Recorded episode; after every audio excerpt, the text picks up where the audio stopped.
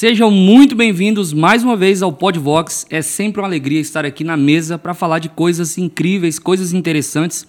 E hoje, meu amigo Ailton Júnior, AJ, tô sentindo uma mesa vazia aqui hoje. Tá, eu estou solitário aqui sem a presença do meu grande amigo Alex. Um abraço para você, Alex. Grande Depois- Alexander Corrêa, que está em missão, em lá missão. nos ribeirinhos da Amazônia, né? Isso aí. Abençoando aquele povo lá.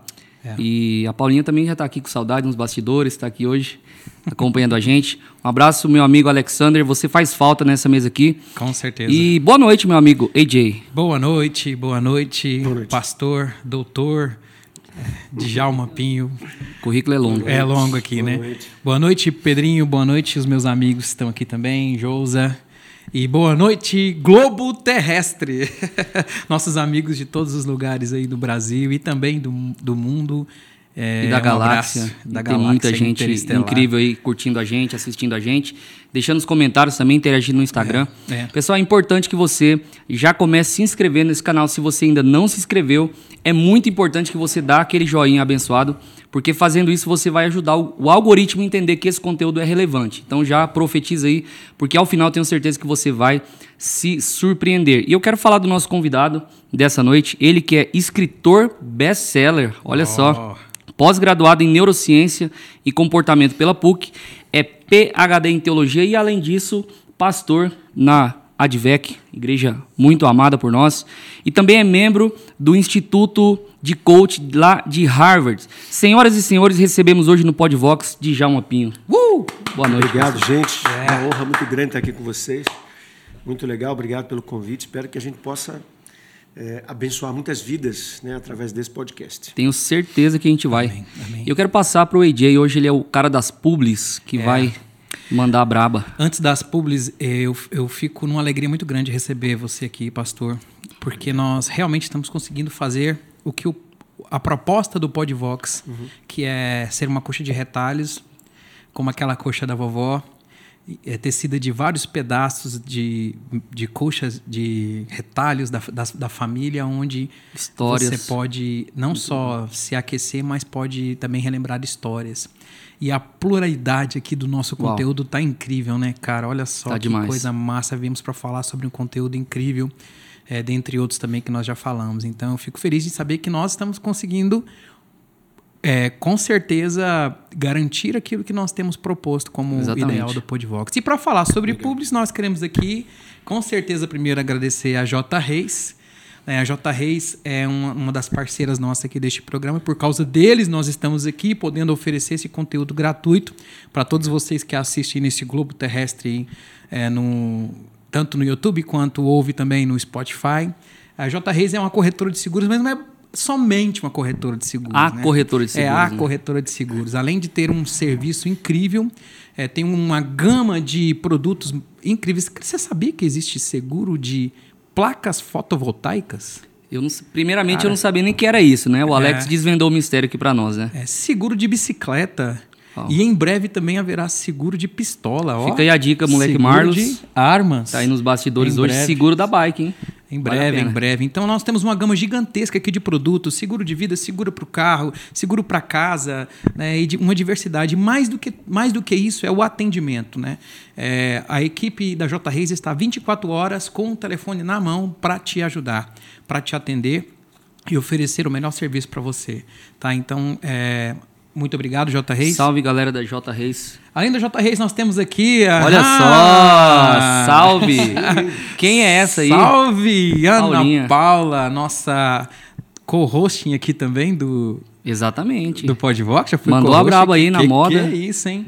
E ela também é uma das nossas patrocinadoras. É, oferece um serviço incrível na parte de consultoria financeira, que cuida de toda a estrutura da sua vida e da sua família, garantindo a máxima proteção, tanto no agora quanto no futuro. Então, a Ana Paula, ela é essa consultora incrível, né, que vai te ajudar a planejar bem o seu futuro e garantir uma velhice estável e uma segurança para a sua família. E O que eu mais achei incrível. Você vai entregar presente? Ah, olha só! Djalma, simbolicamente aqui eu estou te entregando uma Aqui. consultoria Olha só. completamente gratuita da nossa isso?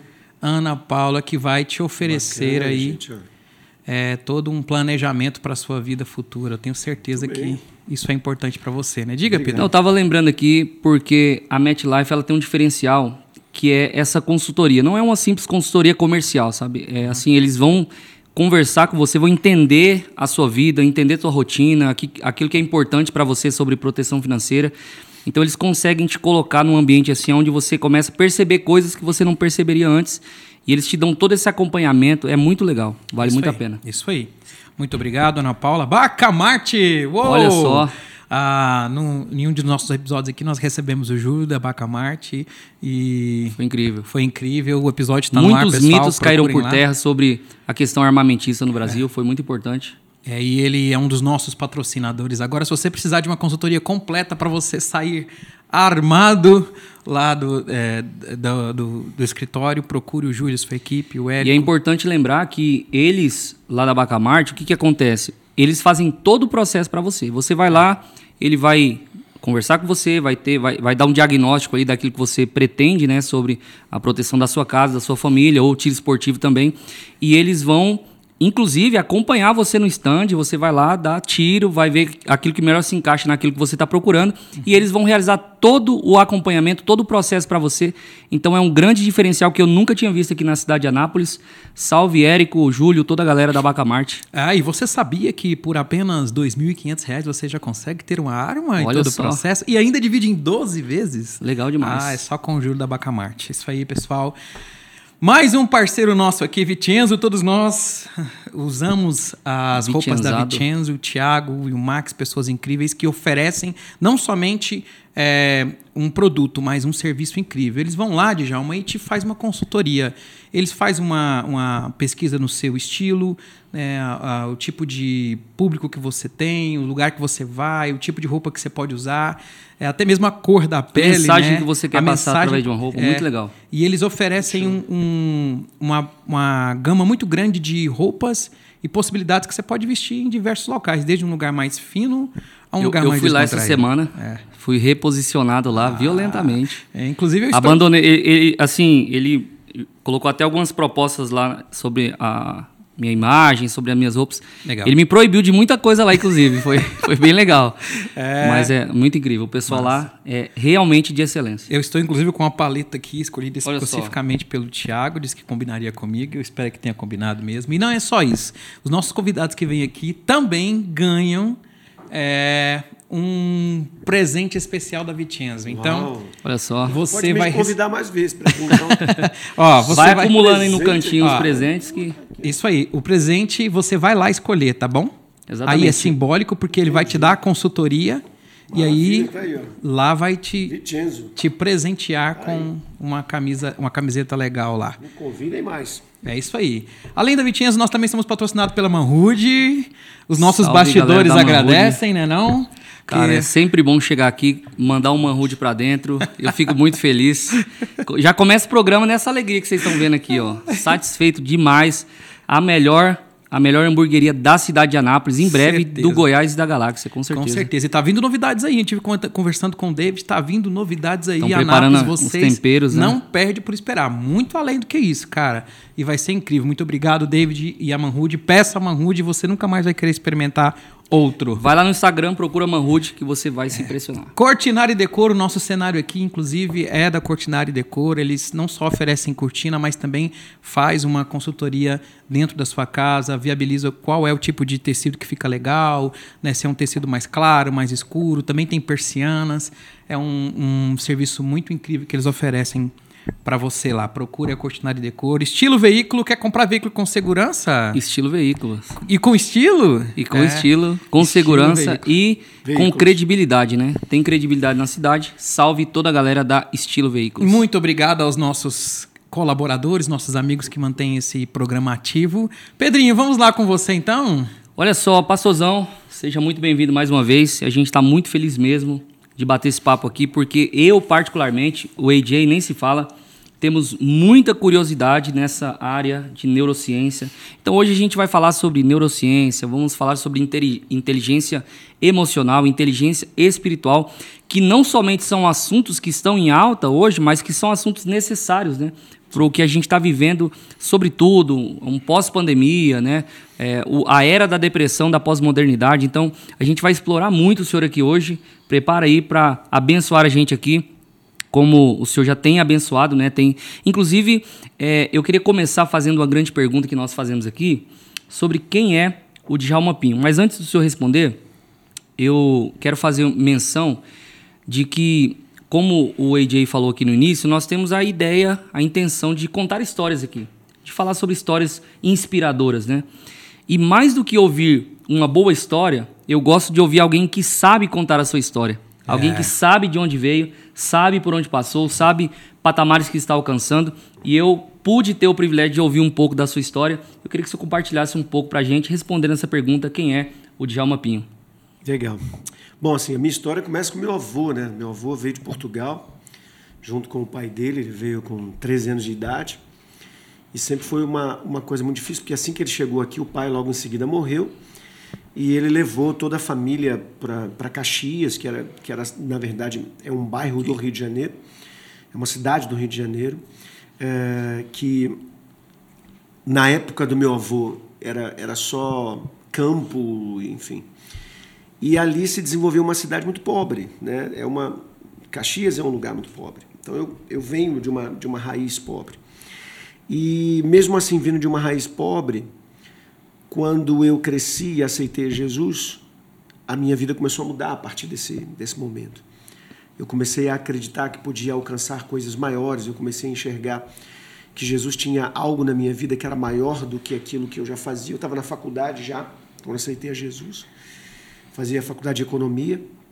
E ali dentro da faculdade de economia, Deus começou a falar comigo que Ele me usaria muito para alcançar é, outras pessoas e para para mudar a vida de outras pessoas. E eu comecei a galgar então a, a minha vida. Comecei empreendendo uh, como economista, cresci, trabalhei em uma empresa muito importante chamada Aracruz Celulose, que foi a primeira empresa a colocar ações no mercado internacional, a primeira empresa brasileira a colocar uma ação brasileira no exterior, em Nova York. Depois abri a minha própria empresa, trabalhei numa multinacional, que é a Sony. Depois abri a minha própria empresa e fui, fui crescendo como empresário. Já tinha uma vida boa, já, já me casei com uma menina que é filha de um empresário também, fazia medicina. Então eu fui crescendo na minha vida, eh, já como crente, já servo de Deus. E mais adiante, então, eu recebo um chamado ministerial. Né? Uau meu pastor me chama e diz: Olha, eu quero que você dirija um trabalho aqui na, na igreja. Eu tenho um culto aqui que eu queria que você dirigisse. E aí eu fui dirigir o culto e aí aquele culto se transformou depois numa igreja, porque aquilo explodiu, cresceu. E aí eles me deram uma igreja para dirigir. A igreja, eu comecei com 15 pessoas. Nós chegamos aí umas 800, quase mil pessoas nessa igreja em, em, em pouco tempo. E aí o pastor, vendo esse potencial, resolveu me mudar dali para um outro território, já para um lugar para onde eu morava, que era um lugar mais nobre e tal. Foi nesse momento da mudança é que aquilo me despertou para o seguinte: é, pastores a gente tem bastante, né, que, que pregam, que falam, enfim. Mas aonde o lugar onde eu estava indo, eu ia lidar com. Eu sabia que a igreja que eu ia pastorear lá tinha desembargador, médicos, doutores, engenheiros. Eu falei, eu não posso ficar só como um né, um, uma pessoa que, que tenha estudado só o nível universitário. Eu tenho que fazer uma pós, eu tenho que fazer um mestrado, eu tenho que fazer um doutorado. Daí eu comecei a estudar. E aí Deus me direcionou fora da área da, da economia, já para teologia, ele me, disse, me direcionou mais para a área de comportamento humano, para liderança. Daí eu comecei a estudar. E aí eu fiz mestrado em liderança, meu doutorado foi em ciências cognitivas, uh, fui para uh, pós-graduação em neurociência pela PUC e comportamento, neurociência e comportamento. E aí, quando eu já tinha todo esse conhecimento que eu escrevi o meu livro em função da minha tese de doutorado, o best-seller, que virou depois um best-seller, ele eu percebi que aquilo que Deus estava me dando era algo que eu tinha pedido lá atrás. Eu queria transformar vidas, eu queria eu queria impactar pessoas. Eu não queria só ter um TCC, como eu tive de economia, como eu tive de teologia. Eu queria algo que pudesse mudar, é, enfim, marcar a história. E aí eu fui é, convidado a apresentar esse TCC. Quando eu lancei esse livro, o pastor Silas me chamou e disse: Djalma, eu, não, eu acho que você agora não deveria ficar mais em uma igreja local. Para o pessoal que não sabe, o pastor Silas Malafaia. A gente vai Isso, falar dele mais meu também. pastor, o pastor Silas Malafaia. Então, ele me chamou e disse assim: Djalma, você, você, você não pode ficar mais só em um lugar. Você tem que sair daqui, desse local, e você tem que viajar pelo mundo, levando esse ensinamento da inteligência espiritual. Aí eu me despertei para aquilo que eu tinha pedido a Deus. Eu falei, Senhor, eu quero que esse meu livro seja uma bomba. Eu quero que essa minha tese de doutorado seja uma bomba. E aquilo aconteceu de fato. Eu comecei a viajar o mundo para ensinar sobre inteligência espiritual. Comecei a treinar pessoas e, e aí começou a pipocar um monte de coisa interessante. Por exemplo, dentro das nossas igrejas, executivos, empresários, jogadores de futebol começaram a me procurar para que eu cuidasse deles, para que eu pudesse trabalhar a parte emocional, trabalhar a parte estrutural, é, de planejamento da vida, a parte mental, já por causa da neurociência e tudo.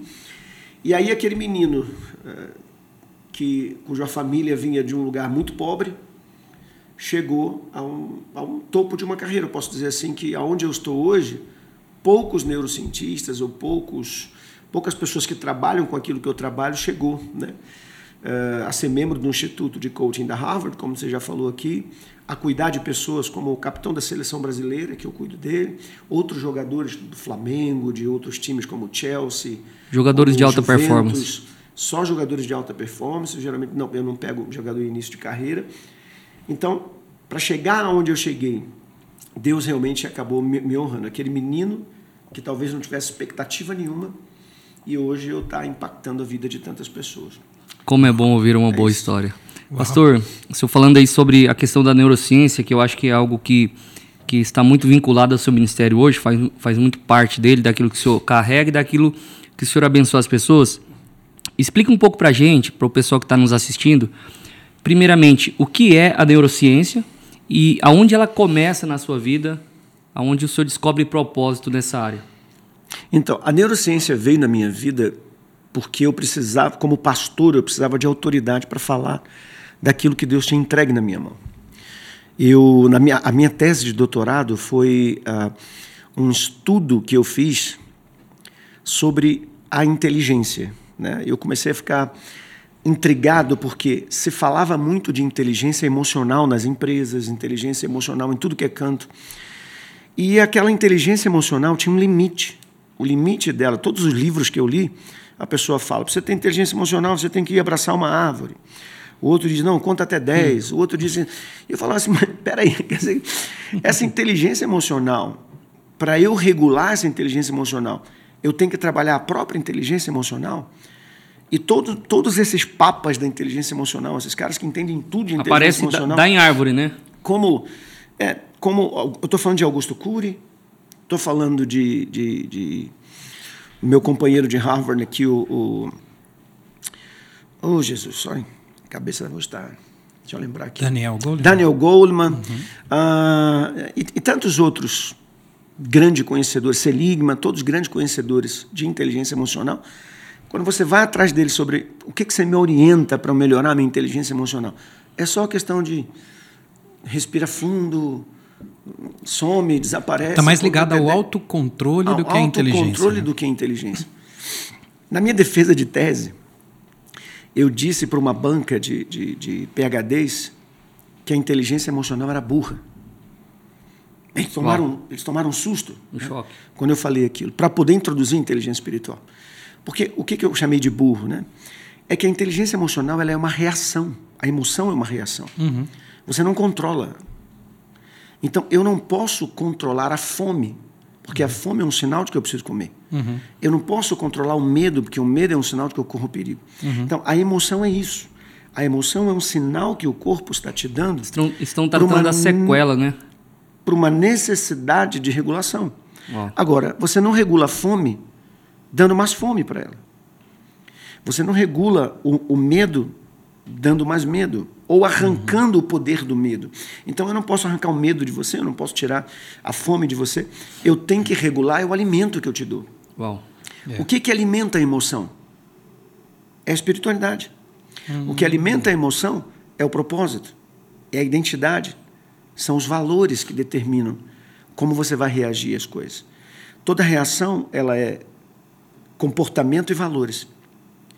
E isso aqui não é alimentado pela emoção. A emoção é uma reação disso que, que já existe dentro do corpo. Então eu preciso alimentar de uma outra forma. Quando eu comecei a falar sobre isso, que eu fiz a minha tese de doutorado, eu fui convidado pelo Departamento de Medicina da UF, da Universidade Federal Fluminense, para dar uma palestra para os médicos da UF, uhum. falando sobre isso. É uma autoridade, chama Dr. Gemal, ele é coordenador de medicina da UF. O cara ficou de boca aberta falando assim: caramba, eu, eu sou uma das maiores autoridades do Brasil, estudei em Cambridge, sobre ondas neurológicas no cérebro e você acabou de me explicar algo que eu nunca consegui ler em lugar nenhum. Uau. Então, a, os canais que eu tive, as descobertas que eu tive, porque o que, que eu fiz? Eu fui na ciência buscar a informação de por que Jesus desenvolveu os discípulos diferente do que todo mundo fala. Uhum. Ele não trabalhou inteligência emocional de nenhum discípulo. Ele trabalhou só inteligência espiritual. E aí eu fui em cima para entender o porquê Jesus fez isso. Então eu fui catar isso na ciência.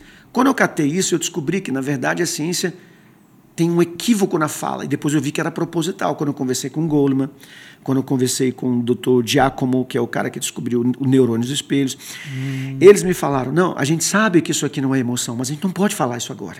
Hum. Não está na hora de falar isso. Eu, eu sou um aficionado por gestão emocional e PNL. Aí, Inclusive, só, eu leio muito Goleman. Só para eu poder concluir Manda. a pergunta dele, sim, sim. aí eu vou te passar. Porque ele me perguntou, né? É, o que, que é a neurociência? Eu dei uma volta e não falei de neurociência. Agora eu vou sim, falar. Sim. Agora eu vou dizer. Por que, que eu tive que ir na neurociência? Porque um pastor estava falando com autoridade sobre um assunto que ele não era, vamos dizer assim, ele não tinha nenhum certificado para isso. O meu certificado era de teologia. Ah, sim. Né? Eu tinha estudos, mas eu não tinha um certificado. Então Faz eu corri sentido. na PUC e falei, eu tenho que fazer um, eu tenho que fazer uma pós em neurociência para que eu possa confirmar que aquilo que eu estou falando é verdade. E aí, na neurociência, sim, eu pude ir confirmando, e aí fui catando muito mais coisas, o que foi corroborando a minha tese, foi fortalecendo a minha tese. E hoje, a neurociência, eu ando de braço dado com ela, porque ela é a minha autoridade para falar o que eu falo. Uau. Sendo que eu não descobri tudo dentro dela, eu descobri na teologia, fazendo uma pesquisa de campo dentro das igrejas sobre como Jesus desenvolveu os discípulos e, e corroborando na Bíblia a forma como eu encontrei isso e a ciência me dando respaldo. Antes de eu, antes de eu passar, pro, deixa eu só para é, emendar essa curiosidade. O senhor falou sobre a diferença entre é, inteligência emocional e inteligência espiritual. É, era essa mesma. É a mesma dúvida, né? Então, mano. É porque como essa eu leio, é uma pergunta é, sempre recorrente. Eu tô aqui vidrado também. Pode como eu, como eu leio bastante, fica é, geralmente voltado para esse campo do identificar, Sim. identificar as emoções, né? Porque se você identifica as emoções, você sabe como tratá-la, né? Uhum. E basicamente tratar essa, essas emoções. Mas aí quando eu te vejo falando sobre a inteligência emocional, ela é um resultado do que acontece na na inteligência espiritual, aí eu fiquei com essa curiosidade. Então, qual é a diferença da inteligência emocional para a inteligência espiritual? Pô, vamos separar. É, depois vocês procuram um dos maiores, o cara é Gran PhD, um, talvez eu seja o único Gran PhD do Brasil, né? Ele é formado fora e tal. É, Dr. Francisco, o nome dele. Bom, o que que o que que a, o que, que é a neurociência? A neurociência é o estudo do cérebro humano e que faz com que você possa entender ah, em cada parte do cérebro como ele funciona. Né? Uhum. E aí você, você tem que navegar por todas as outras ciências biológicas para você entender o que acontece lá em cima. Então, o que, que você descobriu? Que nós temos três processos de inteligência no corpo. E quando a gente fala inteligência, o que, que a gente tem que entender? Eu tenho uma informação, ela é codificada, quer dizer, ela não, ela não está lá jogada, ela tem um código que registra ela. Existe um processo aqui que faz a leitura desses códigos e a partir dessa leitura, essa informação vira conhecimento. O que é conhecimento? É quando você tem uma informação que pode ser lida, compreendida. E esse conhecimento vira uma ação. Então, inteligência não é uma coisa que você pensa, você não pensa, ela acontece. Então, uma informação virando ação. Toda informação, para virar ação, ela tem que ter uma inteligência. Nós temos três processos diferentes no corpo. O primeiro é o biológico. As nossas células, elas do corpo inteiro, dentro da célula você tem um DNA, um cromossomo. Uhum. O DNA ele, ele tem quatro bases nitrogenadas. Essas bases nitrogenadas, adenina, adenina, guanina e citocina, elas se combinam em três. Então, você recolhe de quatro, recolhe três. E elas vão combinando isso. A cada três eu monto um aminoácido. Uma cadeia de 36 aminoácidos eu formo uma proteína. E uma célula tem 7 mil ou 9 mil proteínas. Uhum. O que, que, são as proteínas? São as informações biológicas do corpo. Tudo que você tem no seu corpo, da maneira que ele funciona, ele funciona à base da informação que tem as proteínas. Então, nós somos uhum. uma proteína ambulante. Uau. Isso é inteligência biológica. Uhum. Deus criou essa inteligência para gerar a vida. Uhum. Então vamos lá. O que é inteligência biológica? A inteligência da vida. Todo ser tem isso. Desde uma ameba, um ser mais simples, até uh, um ser uma mais semente. complexo como a gente. Uau. A semente tem árvore, tem a chikungunya, tem né, o vírus, né, qualquer vírus tem. Então tudo tem DNA. Tem DNA, tem informação, tem combinação, tem inteligência biológica. Quando você avança mais na criação, Deus cria os animais. Os animais que possuem sangue. Tanto que na Bíblia, quem tem vida, a árvore não tem vida na Bíblia. Uhum. Vida é o que tem sangue. Exato. Por que, que tem essa separação? Porque Deus chama a vida de Nefesh Hayah. Uhum. Alma que vive. Uhum. Essa alma que vive é porque tem sangue. Por isso eles não tomam sangue. Uhum. Porque é a identificação da vida. Então, quando você olha para os animais, todos os animais, tudo que tem sangue, tem inteligência emocional. O que é a inteligência emocional? Inteligência emocional é quando é, são as informações estão em células também, mas só que só nas células do cérebro, uhum. nas células que ficam no cérebro, são chamados de neurônios. Esses neurônios têm um núcleo, essa informação que está no núcleo corre por dentro de um tubo chamado axônio e dispara em dendritos e é, esses outros, outro, um, outro, uma outro, um outro neurônio vai captar esse disparo. O que, que é isso aqui? É o pensamento. Uau. Quem gerencia esses disparos de um para o outro? Um sistema chamado sistema límbico, que é o sistema emocional, ou sistema nervoso. Então, o que, é inteligência emocional? É o gerenciamento do sistema nervoso. Para que, que ela serve? Se você olhar o sistema nervoso, o funcionamento dele, você vai identificar que ele funciona para três coisas. Eu estou sendo muito técnico aqui? Não, não mas não tem problema. Aqui então, é cabível, é cabível. No final, se eu dar uma síntese, é, vai... No final, a gente traduz. Eu estou viajando aqui. Eu tô... não, mas eu estou entendendo. Eu, eu, eu, eu acho, assim, é compreensível. Tá uma aula. A linguagem, sendo... a não, linguagem... fantástico. Não, eu, é estou, é estou hipnotizado aqui, não consigo nem falar. Mas... Então, a inteligência emocional, esse sistema emocional, o sistema nervoso, ele gerencia para o corpo humano e, e para os animais, isso funciona tanto para a gente quanto para os animais, ele funciona para quê? Para três direções, três áreas distintas. Uma, relacionamento. Uhum. Então, é ele que identifica os pares. É por isso que gatinho anda com gatinho, cachorro com cachorro, leão com leão, gato com gato, porque ele identifica o que pertence a ele, a Uau. tribo dele. Uhum. Ele identifica as tribos. Né? Os pombos andam juntos, os passarinhos andam juntos. Você nota, você nota que eles não andam com outros, só uhum. com iguais.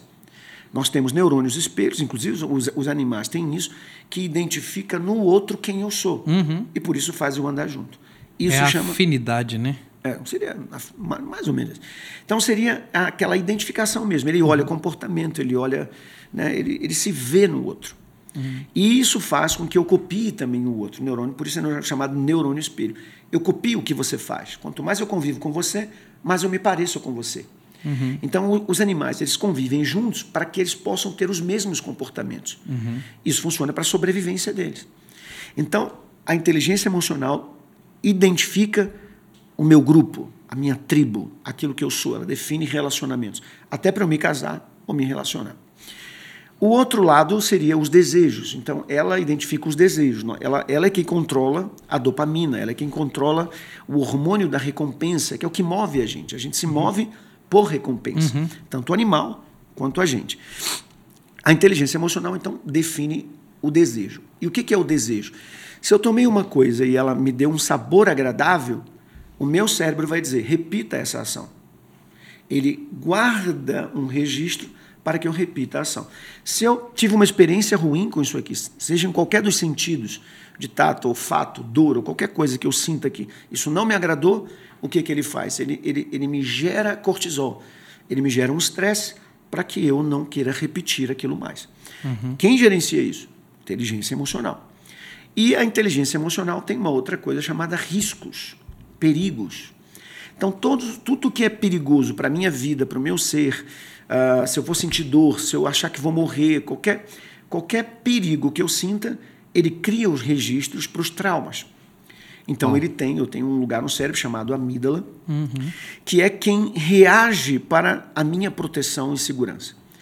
Então, isso é o papel da inteligência emocional. Então, resumindo, inteligência biológica, para eu viver. Inteligência emocional, para eu sobreviver. Então, a gente estava falando disso aqui nos bastidores. Papel da, o papel da inteligência emocional não é me fazer vencer, cumprir propósito. Não tem nada a ver com isso. E é para onde o pessoal geralmente leva a inteligência é, emocional. Exatamente. Exato. O que é inteligência emocional? Como se fosse é? a resposta para o, o, mais profundo do íntimo da pessoa fosse a inteligência emocional, né? Pois é, não é. Então, para que, que serve a inteligência emocional? E por que, que a gente tem que trabalhar, tem que estudar ela e tal? Porque ela melhora as minhas reações, ela melhora os meus relacionamentos, ela identifica quando eu não estou reagindo bem para que eu possa entender o porquê que esse relacionamento não está bem. Uhum. Ela pode me ajudar a, a, a, diminuir compulsões, desejos errados, isso me ajuda. Ela me ajuda a entender que uma coisa é um perigo, não é tão perigoso quanto parece ser. Então, essa gestão da emoção ela é importante. Mas quantas vezes a emoção ou a inteligência emocional vai dizer para mim, é, isso aqui é um perigo para você e na verdade eu tenho que vencer esse medo, porque se eu não romper isso aqui, eu não vou vencer na vida. Só que a minha emoção está me travando. Uhum. A minha emoção vai dizer: não se relacione com essa pessoa que ela não tem nada a ver contigo, mas ela pode ser uma bênção na minha vida para ampliar o meu horizonte. Mas a minha emoção está dizendo: não se relacione com ela. Uhum. Ou ela está dizendo: não deseje isso, porque isso aí não parece que é para você, quando na verdade eu deveria desejar isso. Uhum. Então a emoção ela pode até me atrapalhar. O que, que vai fazer com que a minha emoção se regule? A terceira inteligência que a ciência descobriu há pouco tempo. Hum. Tem uns 20 anos que a ciência descobriu a inteligência espiritual. Uau. Foram dois cientistas, um chamado Vilener-Rayu Ramachandran, que é um dos maiores neurocientistas americanos, e um outro cara chamado, o nome dele, uh, ele é canadense, uh, esqueci, depois eu lembro o nome dele. Uhum. É, um, é um grande neurocientista canadense, psicólogo canadense, que ele uh, é da Laurent University e ele coordena estudos lá e eles descobriram, os dois juntos, que no cérebro existe um lugar chamado ponto de Deus. Eles chamaram de ponto de Deus ponto no cérebro. Ponto de Deus, uau. Por que, que eles chamaram de ponto de Deus no cérebro? Porque eles descobriram que naquele lugar as ondas do cérebro se encontram. Esse, essa descoberta foi muito importante, por quê? Porque logo em, em, é, assim, em conjunto se descobriu, outros cientistas descobriram, que o cérebro se comunica por ondas também. Antigamente a gente achava que eram só sinapses, né? descargas eletroquímicas que faziam uhum. o pensamento acontecer. Depois descobriram que um pensamento, por exemplo, se eu falar aqui cachorro e se eu falar filho, não tem muito a ver. Então, como é que eu faço sinapse se não tem a ver? Uhum. Mas ah, eu, eu, eu, conseguia fazer conexões fazendo com que é, é, houvesse um sentido nisso aqui sem uma conexão direta. Uhum. Então eles descobriram que neurônios emitiam ondas e intracranianamente essas ondas eram captadas num lugar do cérebro para juntar isso aqui e formar o que nós chamamos mais simplesmente de consciência. Uhum. Então a consciência não é um raciocínio lógico. Uau. A consciência é um sentido uhum. que só o ser humano consegue dar. Uhum. O mais interessante disso tudo foi o local que eles descobriram que é o ponto de Deus. É que eles descobrem que o ponto de Deus fica no lobo temporal, na parte central. Quando você traça uma linha para frente, você vai ver que ele fica exatamente atrás do buraco que a gente tem aqui, que nós chamamos de narinas. Aí você vai lá no Uau, Gênesis. eu já tô aqui conectado. eu já tô viajando aqui. Você vai lá no Gênesis Ah, onde que Deus sobrou? e você lê que Deus, quando fez o ser humano, Uau! ele soprou nas narinas do ser humano. E para que, que ele soprou? Porque ele queria fazer o ser humano semelhante a ele. Uau! A única coisa que a gente tem semelhante a Deus chama consciência. Nada É. mais é semelhante. Meu poder não é o mesmo poder de Deus. Minha aparência não é física, porque Deus não é físico. A única coisa que eu tenho igual a Ele é porque eu tenho consciência. Uau! Então Ele me dá a consciência quando Ele sopra nas minhas narinas e Ele faz com que o meu, o cérebro humano, e só o cérebro humano, o nosso cérebro atrás das narinas, nessa região, nós temos neurônio, né, neurônios com axônios duplos. O que, que significa isso? O neurônio ele tem dois tubos ao invés de um só. O que faz com que a informação vá e volte. Por isso você consegue formar uma consciência, porque ela vai e volta. Ela... E aí, quando. É, é, um, é um pouco técnico, mas é, mas é interessante. Ela sai do núcleo e vem para o tubo. Se ela não encontrar um outro neurônio que tenha a mesma informação, para ela fazer a cadeia de pensamento, o que, que ele faz? O botão se fecha. Mas quando você está buscando uma consciência, a informação fica batendo no botão para ele se abrir e ele não abre. Mas tudo que corre por dentro de um tubo, o que, que faz? Gera um campo eletromagnético. Esse campo eletromagnético é uma informação. Ela sobe como ondas numa informação e o cérebro vai lá e captura. Mas sobe daqui, sobe daqui, sobe daqui, sobe daqui, sobe daqui. Aquilo tudo se junta e Brainstorm. cria Uau. um brainstorm, Uau. cria um- uma, uma consciência. E, e como que a ciência conseguiu Aí, provar peraí. isso? Que eu tô curioso. Tudo que eu tô Cara, eu tô- aqui, na cada verdade- vez que ele fala, cada minuto que ele fala, eu tenho mais 20 perguntas aqui prontas. Tudo Vai lá, segura nós, pastor, que hoje aqui pode vai ser segurar, difícil. pode Na verdade, assim, tudo que eu acabei de falar para você são pesquisas científicas. Eu não te falei nada da Bíblia. A única coisa que eu falei da Bíblia aqui é o sopro. Exato, eu, eu verdade, ia até você- entrar no mérito bíblico, falei, não, deixa rolar, porque O resto, tá- tudo que eu Uau, falei aqui, eu estou falando de pesquisas científicas. E por isso eu montei o meu instituto, que na verdade ele está sendo inaugurado agora, nesse mês agora de, Uau. de agosto. O que, que é esse Instituto de Inteligência Espiritual? Instituto Internacional de Inteligência Espiritual. Ele está até em inglês, né? Spiritual Intelligence International Institute. Por que, que eu montei isso? Porque no mundo inteiro eu tenho pessoas estudando sobre inteligência espiritual, não sou só eu. Talvez eu seja uma das maiores autoridades do mundo, eu não estou aqui né, Uau. falando isso né, para aparecer, né, porque é uma realidade. Então talvez eu seja uma das maiores autoridades. Mas por que, que eu criei esse instituto? Porque tem um monte de gente fazendo pesquisa sobre isso. E aí eu vou pegar todas essas pesquisas, vou deixar ali disponível para qualquer pessoa que queira estudar, entre no site e conheça todos os estudos. né? Perfeito, perfeito. Então, não sei se ficou claro a diferença das inteligências que vocês perguntaram. Né? Sim. É. Mas a inteligência espiritual, ela funciona para quê? Propósito, sentido da vida e valores. Ela é que gerencia isso. Ela é que diz para mim para onde eu estou indo. A coisa mais interessante é o seguinte: o que, que Jesus veio fazer aqui? Jesus disse: Eu vim para que você tenha vida e a tenha com abundância. Zoe. O que significa isso? Vida plena. O que, que ele fez para a gente ter vida plena? Tudo. Ele pregou um evangelho, ele trouxe um evangelho. Aí eu fui estudar esse evangelho. O meu livro, que eu não acho que eu não tenho aqui, o meu, eu tinha que ter trazido um Eu livro. ia, eu ia perguntar sobre o livro. Bobiei, bobiei. Verdade. Esse, essa pregação de Jesus, ela está direcionada para duas áreas só. Jesus só pregou dois temas na Bíblia. Dois temas. Ou ele estava falando sobre o reino de Deus, ou ele estava falando sobre o amor. Só essas duas coisas. Interessante, ele disse: Eu sou a pedra angular. O que é a pedra angular? A pedra que junta dois lados. Eu sou a pedra de esquina. O que é a pedra de esquina? A pedra que junta duas paredes de uma casa. Então ele estava juntando duas coisas. Por que ele estava juntando essas duas coisas? Porque, segundo a ciência cognitiva, todo comportamento é o resultado de duas coisas: crenças e valores. Quando ele fala sobre o amor, ele reorganiza minha área afetiva, minha área de valor. Quando ele fala sobre o reino, ele me dá o sistema de crença. Tudo que eu tenho que acreditar está em Jesus. Uau. Quando ele junta essas duas coisas, ele me dá a direção. Então, o que Jesus veio fazer foi mexer nas minhas crenças para que eu fique alinhado com o que ele criou, ao modelo original da criação. E esse modelo original da criação, ele é totalmente voltado para a inteligência espiritual. Uhum. Aí eu falo como neurocientista. Por quê?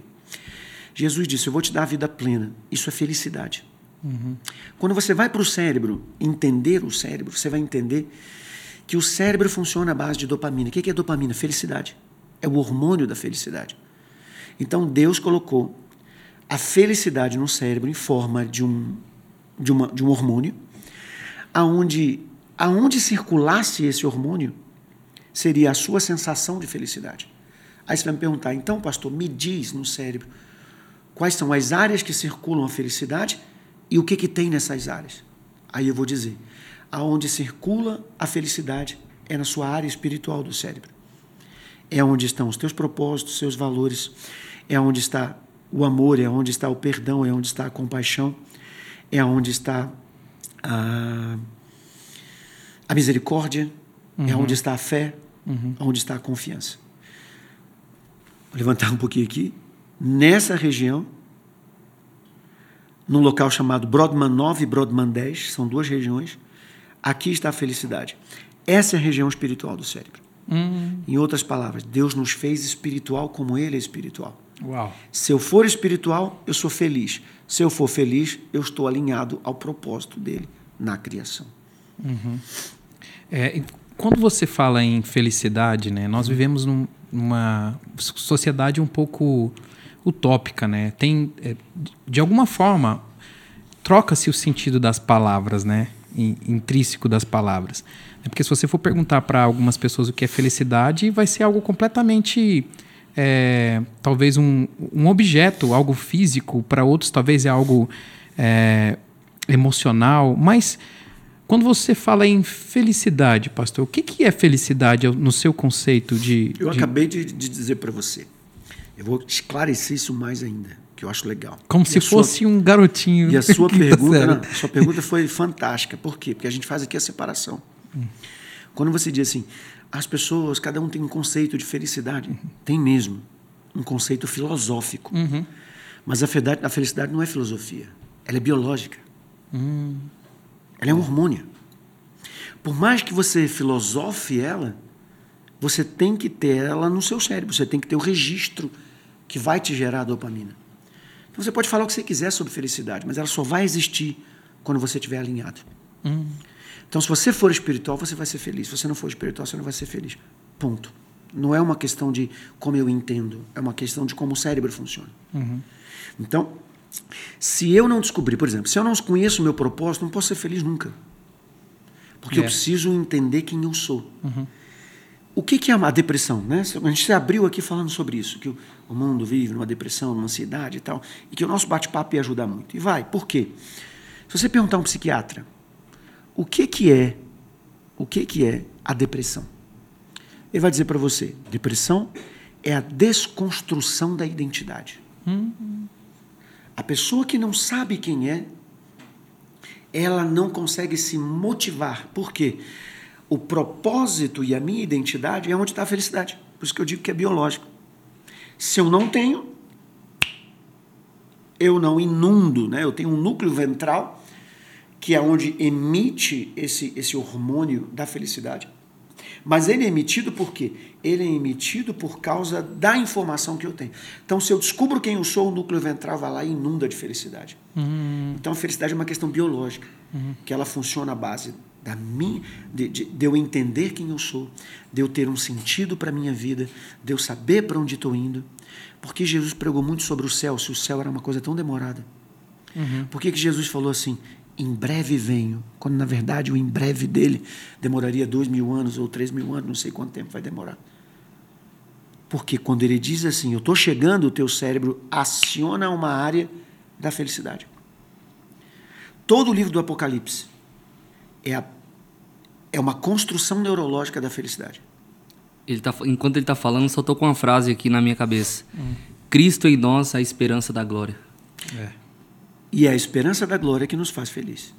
Legal. E, e eu lembrei de uma frase que eu, eu sempre cito ela numa pregação, é, apesar de não concordar com alguns posicionamentos recentes, até políticos desse, desse cara, mas é, é uma canção dele que me marca muito, do Leonardo Gonçalves. Ele diz numa frase: Porque entendo que o eterno lar começa no momento em que vivo para te encontrar. Isso, isso, faz muito sentido para mim.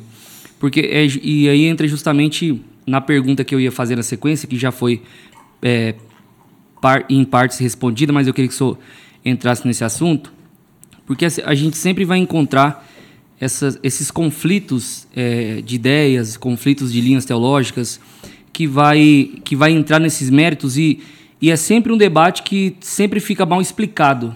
A correlação entre a felicidade aqui e a felicidade aqui na expectativa da escatologia, na, na expectativa daquilo que está por vir, né?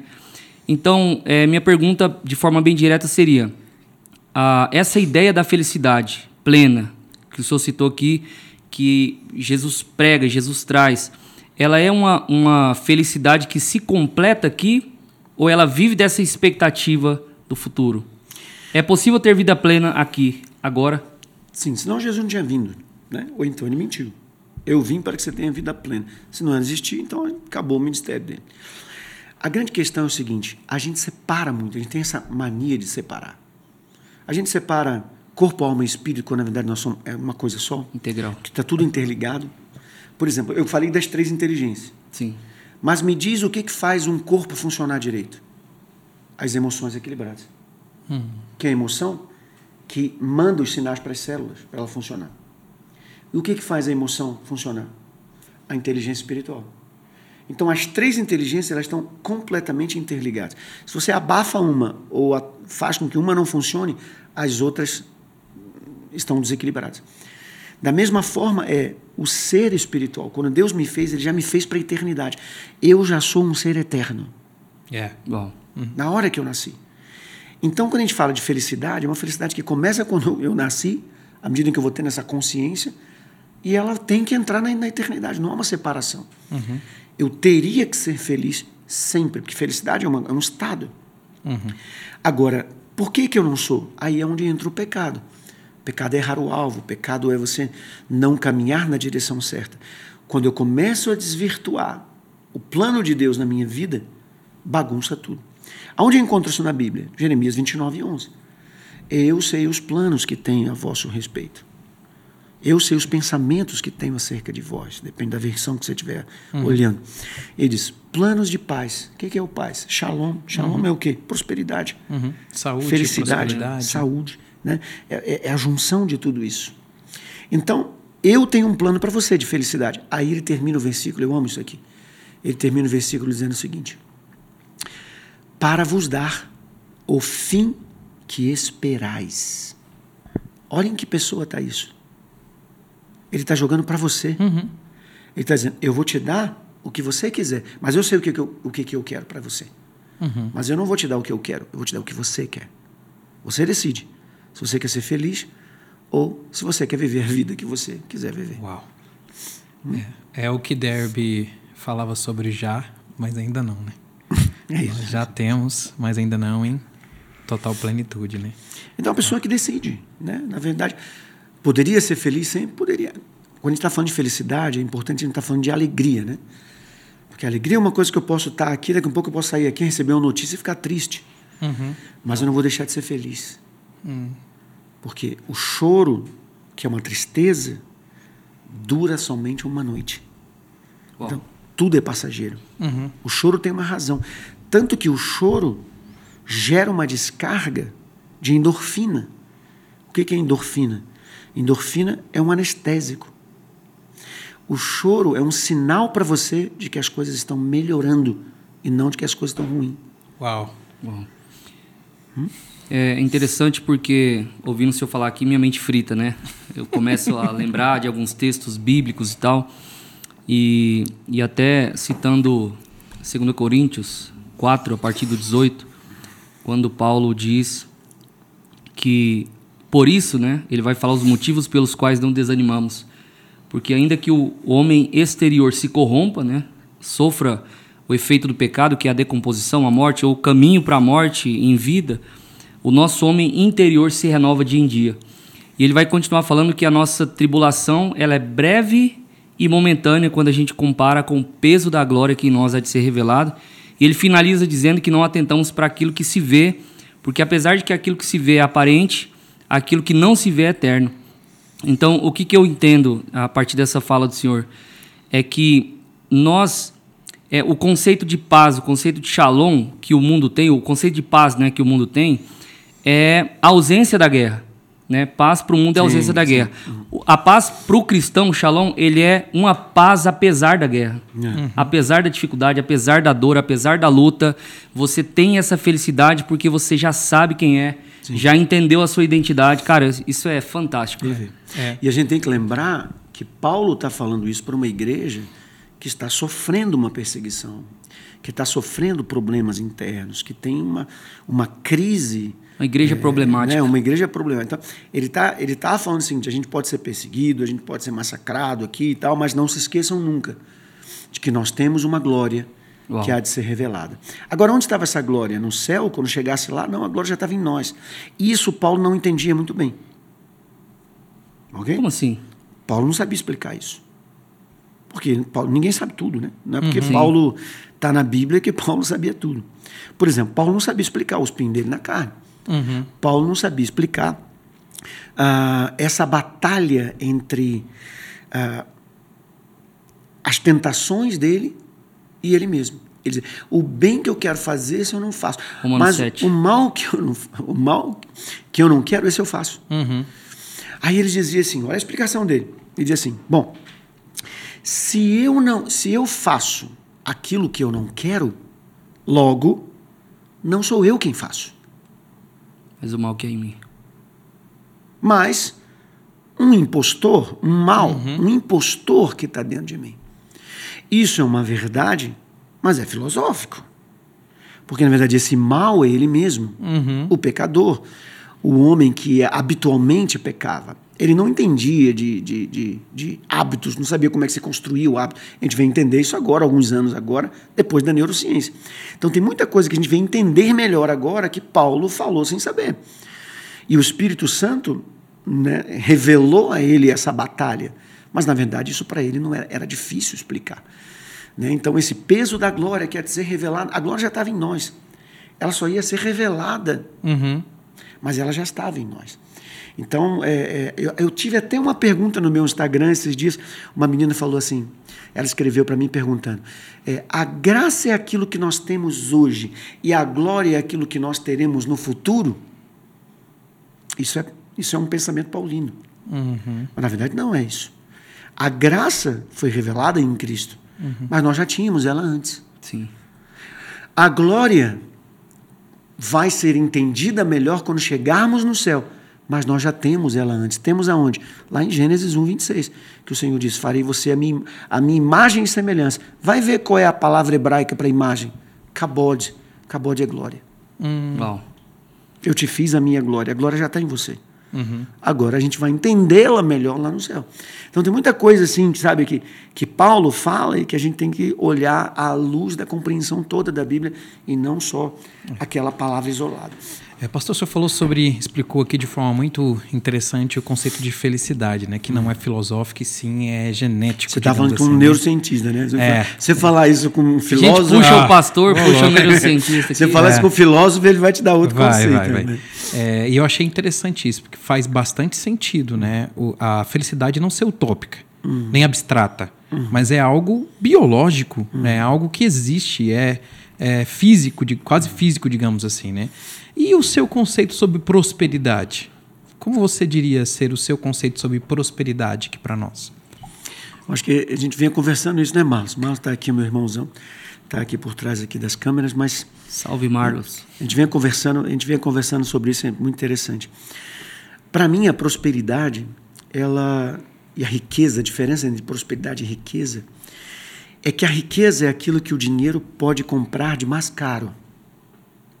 E a prosperidade é não precisar do mais caro para eu ser feliz.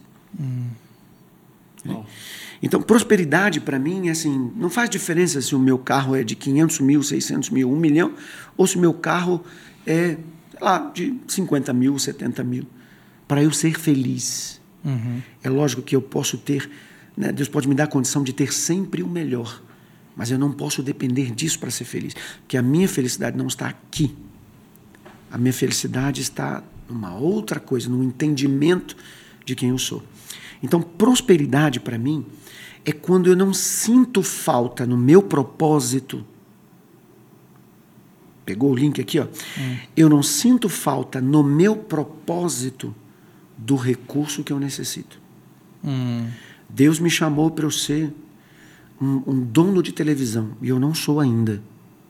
Vamos imaginar, não, isso não é nada a ver comigo, não. Estou dando um exemplo. Alguém que tem um propósito ser, eu vou ser dono de um canal de televisão. Deus me deu isso. É o meu propósito, meu chamado de vida, é você. E eu não tenho recurso para isso. Enquanto eu não tiver, eu não serei próspero. Bom. Quando o recurso do meu propósito existir, eu vou me considerar próspero. Hum. Então, prosperidade é quando eu tenho o que eu necessito para cumprir o meu propósito. Deus me chamou para transformar vidas, eu não preciso de recurso. Yeah. É. O meu conhecimento me ajuda a transformar a vida. Mas o meu propósito é esse. Tem gente que tem outros propósitos que precisa de recurso. Então, prosperidade é uma coisa que ela vai variar de acordo, no meu, na minha visão, ela vai variar sempre de acordo com aquilo que Deus te chamou. Uhum. Bom, entendi. É, o recurso para cumprir o propósito. Hum. Isso pode ser um recurso financeiro ou não. Ou não. É, faz sentido, faz sentido. Eu estou viajando aqui. Ficar sem palavras. Não, não. Né? E, e, e, falando nisso, eu estou lendo um livro recentemente. É um livro que eu já vi vários resumos, mas eu acho muito interessante. É, o senhor deve conhecer, do Tim Fellers, né? Uhum. É, o trabalho quatro horas por semana. Ele fala uma coisa muito interessante que eu vi uma vez o Tiago Negro falando sobre isso, que eu achei interessante. É, ele fala sobre uma questão de um conceito de um novo rico. E, e, ele fala uma coisa que assim você precisa de uma mente um pouco mais inteligente para entender e faz, faz sentido quando você pensa a nível de propósito. As pessoas, na verdade, elas não querem é, serem ricas, elas querem o que a riqueza pode proporcionar. Esse, né? esse seria o conceito correto né, é. da riqueza. É, porque, por exemplo, é, o que você faria hoje, agora, nesse exato momento, se você tivesse 10 milhões na sua conta? O que seria diferente do que nós estamos fazendo aqui? Se nós estivéssemos sentados nessa mesa, batendo o mesmo papo, não faria diferença alguma. Então, o que aquilo, aquele recurso pode te gerar é o que nos motiva. Quando você leva isso para a questão do, do propósito, do cumprimento do propósito, faz muito mais sentido ainda. Porque quando nós não temos um propósito, nem qualquer quantia de, de uhum. recurso não é suficiente. Eu trabalho com alguns jogadores de futebol, né? E a grande maioria que eu trabalho ganha mais de um milhão por mês. E eles não gastam um milhão por mês. Uhum. Então só acumula, acumula, acumula, acumula, acumula, acumula. E chega a um determinado nível em que, assim, por mais que eles tenham dinheiro, eles não vão ter dois barcos, não vão ter duas casas, eles não vão ter duas mulheres, duas famílias. Tudo. Então, não, não dá para gastar aquilo assim. Uhum. Aí a, a, a, felicidade ela não vai acompanhar esse dinheiro. Uhum. Por isso é que ela tem que ser algo que está fora do dinheiro. Porque o dinheiro não faz diferença. Qual é a diferença que tem o cara ter um bilhão ou ele ter 5 bilhões. A diferença é só o orgulho de dizer eu tenho 5 e não tenho um. Uhum. Porque não faz diferença, o cara não vai gastar aquilo. Uhum. Aquilo vai ficar guardado, vai ficar investido. Né? Então, a prosperidade ela tem que estar relacionada à felicidade. Uhum. Ela tem que estar relacionada a propósito. Interessante, enquanto vocês falam, eu tô, tô me lembrando, porque se tem muita crítica à questão da prosperidade, até já ouvi esse argumentinho de, de páginas de internet, né? Eu acho que tem muita gente que fica muito vidrado em página determinados nichos de linhas teológicas da internet acaba é, bitolando a visão sobre alguns temas, né? E aí eu me lembro que eu, eu vi um argumento há, há muitos anos atrás que dizia assim, ah, algumas pessoas falam que prosperidade está ligada a dinheiro, etc, etc, mas me mostra Paulo sendo próspero. E aí o pastor falou que fez muito sentido, porque eu vejo Paulo sendo próspero com nada, morrendo numa masmorra, e eu também vejo a prosperidade das mulheres que financiaram o ministério de Jesus. Uhum. Eu vejo a prosperidade em Paulo, eu vejo a prosperidade nos discípulos que morreram, eu vejo a prosperidade naqueles que foram martirizados, mas eu também vejo em Nicodemos, eu vejo naqueles que prepararam o embalsamento de Jesus, que prepararam o túmulo de Jesus, e que isso foi é, financiado por um recurso financeiro uhum. mas mediante um propósito de vida. Uhum. Aquilo foi preparado por Deus para que eles vivessem aquilo. Você Acho pode isso ver todo grande homem de Deus que Deus chamou, ele financiou o projeto, o propósito. Chamou Abraão. Chamou para quê? Chamou Abraão para construir uma nação. Então ele teve que prosperar, Abraão. Uhum. Ele teve que enriquecer, Abraão. Jacó, Isaac, e aí vai. Todos eles. Qualquer um outro que você me dissesse assim, ó, Deus chamou, por exemplo, Paulo. Paulo saiu para pregar o evangelho. Ele teve que largar tudo. Uhum. Ele tinha emprego, ele tinha o que fazer, ele tinha renda. Ele largou tudo. Mas ele, Deus prosperava as pessoas ao redor dele para que enviasse recurso para ele. E ele diz: me enviavam mais do que eu precisava. O que, que é isso? Prosperidade. então, toda, toda obra, né? eu, por exemplo, eu deixei emprego, eu tinha empresa, eu tinha. Né, eu fui executivo de empresa. Eu larguei tudo isso. E eu sou próspero. Não me falta nada. Por quê? Porque se eu escrever um livro, ele vai vender igual água. Se eu for pregar, os pastores que estão lá vão amar a palavra e vão me dar uma oferta. Tudo que eu faço, Deus abre as portas e prospera. Uhum. Por quê? Porque eu fui chamado para isso. Se eu estiver fazendo algo que Deus não me chamou, dificilmente eu vou prosperar. Então aqui é um alerta. Se você está tentando uma coisa e o negócio não está dando certo, o negócio não prospera, reavalie. Será que é isso mesmo que Deus quer de você? Porque na hora que você entrar no fluxo do seu propósito, as portas vão se abrir e vai chover recurso para cumprir. Porque é um chamado de Deus. Uau. Ele enviou, ele vai cumprir. lembrando que, mediante tudo que nós estamos falando aqui, é bom deixar claro que, é, e eu tenho certeza que eu não entendi errado, a interpretação é essa, de que a prosperidade ela está ligada a um propósito e um propósito muito maior do que a própria pessoa. Muito o propósito sempre. do reino de Deus, sempre. que é aquilo uhum. que Jesus pregou. Ou seja, eu ouvi um, um, conceito de prosperidade, eu acho que esse assunto de prosperidade que daria três horas de podcast. Tranquilo. Mas é, eu vi um conceito que se encaixa muito bem naquilo que o pastor falou, que é o seguinte: prosperidade não é pobreza nem riqueza. Porque o conceito de prosperidade é entender que na pobreza ele é o Deus da providência e ele vai te dar força para passar por isso. E na prosperidade, ou seja, na riqueza, você entende que você é, não acumula. Você é um instrumento, você é um mordomo, seria a palavra correta, para que outras pessoas sejam alcançadas. É. Então é o conceito de mordomia, acho que se aplica muito bem na, na questão da prosperidade, né, pastor? É. E assim, é, tem a ver com um propósito mesmo, está tudo relacionado ali. Se Deus fizer com que uma pessoa seja pobre a vida inteira, é porque ela está querendo que ele pregue ali naquele ambiente. Ou melhor, naquela geografia. Quando a gente fala de geografia, a gente fala lugar e pessoas. Para se conectar e se comunicar. Por que, que Deus me levou a estudar e tal? Porque eu tenho um diretor da Harvard que me segue no meu Instagram. Uau. O cara está sendo semeado pela palavra de Deus por causa uhum. de uma ciência que eu fiz uma conexão. Eu tenho um monte de ateus que me seguem. Você pode ver de vez em quando entra uma ali, não, eu sou ateu, mas o que o senhor falou aqui é isso, é aquilo. Assim. Por que, que o cara me segue? Porque ele escutou uma coisa inteligente que ele não escutou lá fora. Uhum. E ele me segue ali. Então, assim, é, Deus me colocou aqui porque precisava alguém estar falando para determinadas pessoas e ele me preparou para isso. Uhum. Então ele me tem que dar recurso, né? Uhum. tanto intelectual quanto recurso financeiro, para que eu chegue nesses lugares. Uhum.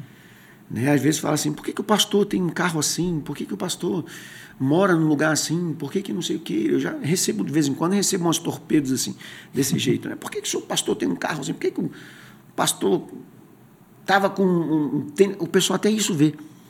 Eu estava com uma, minha mochila no, no, aeroporto, e aí tirei um selfie e a, a mochila apareceu assim atrás. Deixando de seguir agora. Para que mostrar uma mochila da Gucci? Para que mostrar uma mochila da Gucci? Você entendeu? Agora, por que, que Deus me dá determinados acessos? É porque tem determinadas pessoas que só vão me ouvir por causa da mochila que eu tenho, do carro que eu tenho, da roupa que eu tenho, do tênis que eu vesti. Não a igreja, mas fora da igreja, tem pessoas que só me dão, só vão me dar atenção por causa disso. Quando eu falo o nome Harvard, por isso eu falo, não é para aparecer, é porque eu abro porta. Quando eu vou numa cidade, eu vou agora em como é o nome da cidade lá? Em, a cidade lá do Celso, que eu vou agora. Canarana. Canarana. Canarana agora. É uma cidade pequenininha. Estou fazendo uma revolução em Canarana porque eu vou chegar lá. Uau. Quem é que vai chegar lá? Não, um cara da Harvard vai vir aqui. Pararam um, um, sei lá, um lugar lá que fecharam, um monte de empresários já compraram lá ingresso para poder me ouvir, não sei o que e tal. Os caras vão porque um cara da Harvard vai para lá. Uhum. E se Deus não tivesse me dado esse recurso? Uhum. Eles iam ouvir o pastor? Não iam. E até tem muito discurso, né? Muita crítica com relação a isso. E eu até aceito crítica de algumas pessoas, mas eu, eu vou dizer que elas são bem limitadas. Por exemplo, tem um pastor americano, Paul Washer, uhum. que ele é muito crítico dessas questões é, sobre dinheiro e tal. Mas ele é um cara que vive uma vida assim totalmente é, é, dentro da proposta daquilo que ele acredita.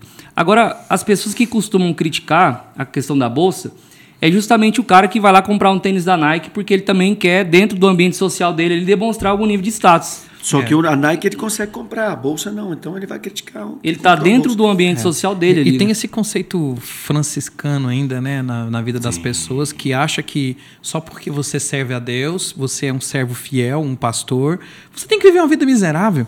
Né, abster de tudo e viver de forma miserável, eu acho que vai, vai muito a ver com essa questão do propósito também. Né? O Craig Hill, ele fala muito sobre isso. Inclusive, ele tem um, um, um livro dele que ele fala um dado que 3% dos cristãos são chamados para uma vocação é, de, de, forma integral, né? um missionário, né? ou vice-versa.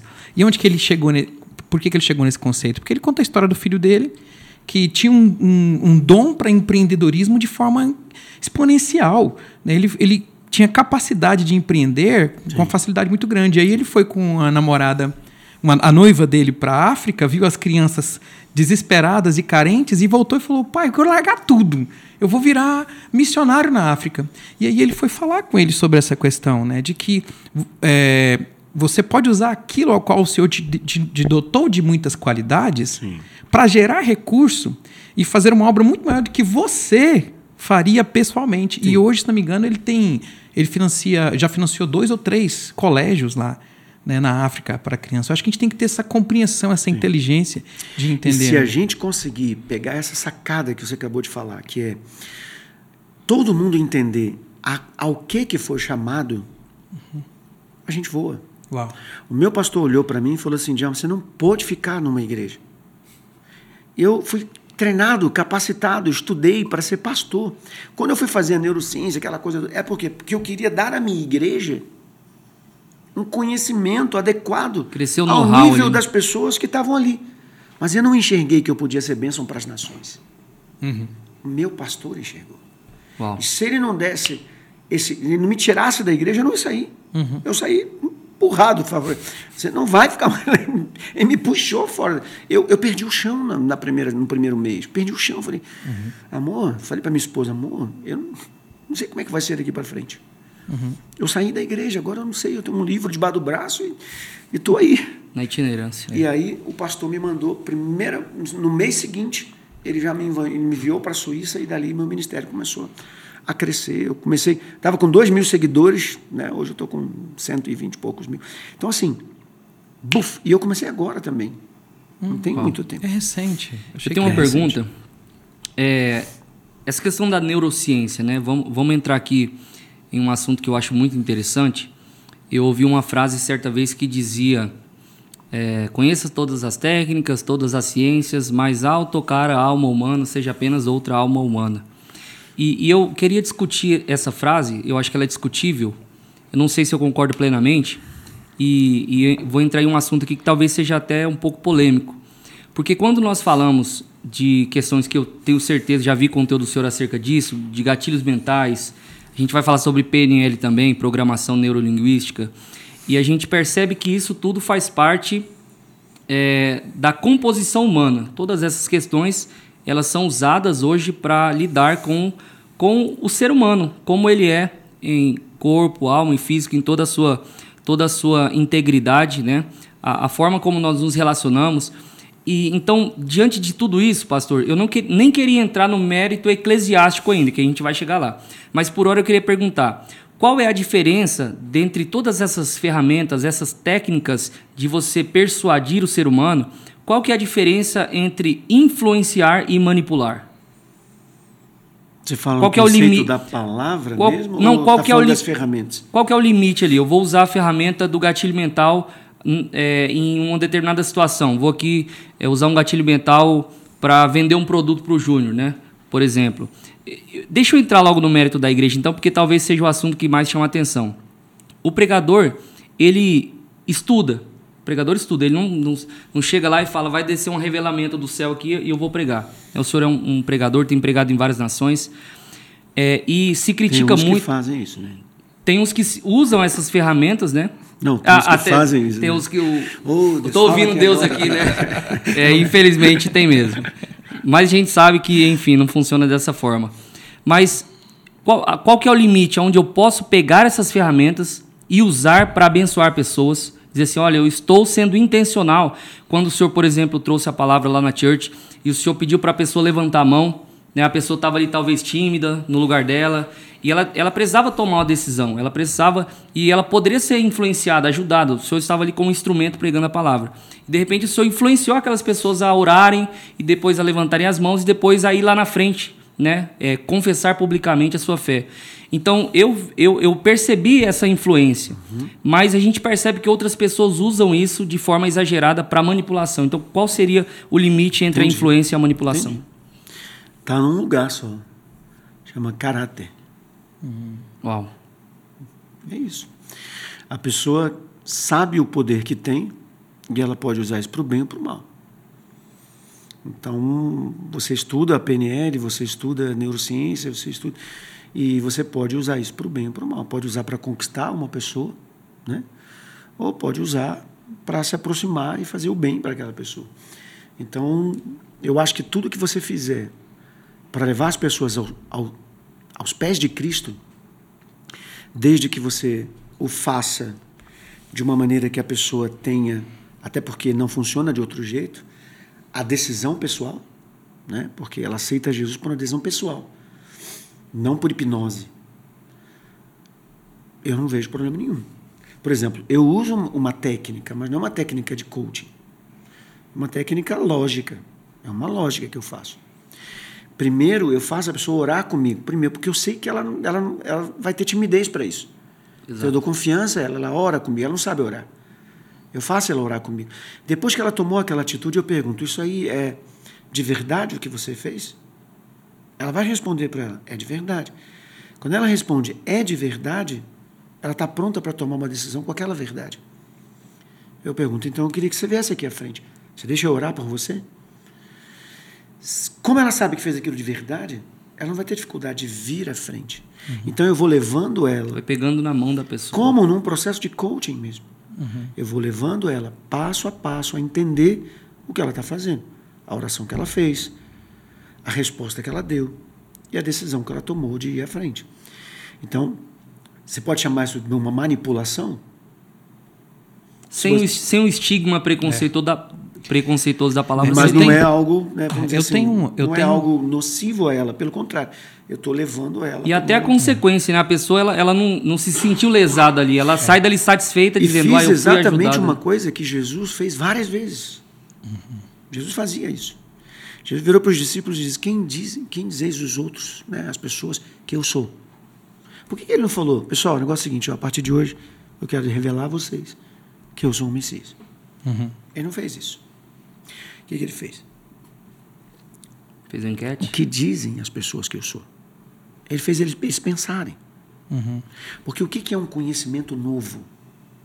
É um conhecimento antigo com um link a algo novo. Então, o antigo tem que existir.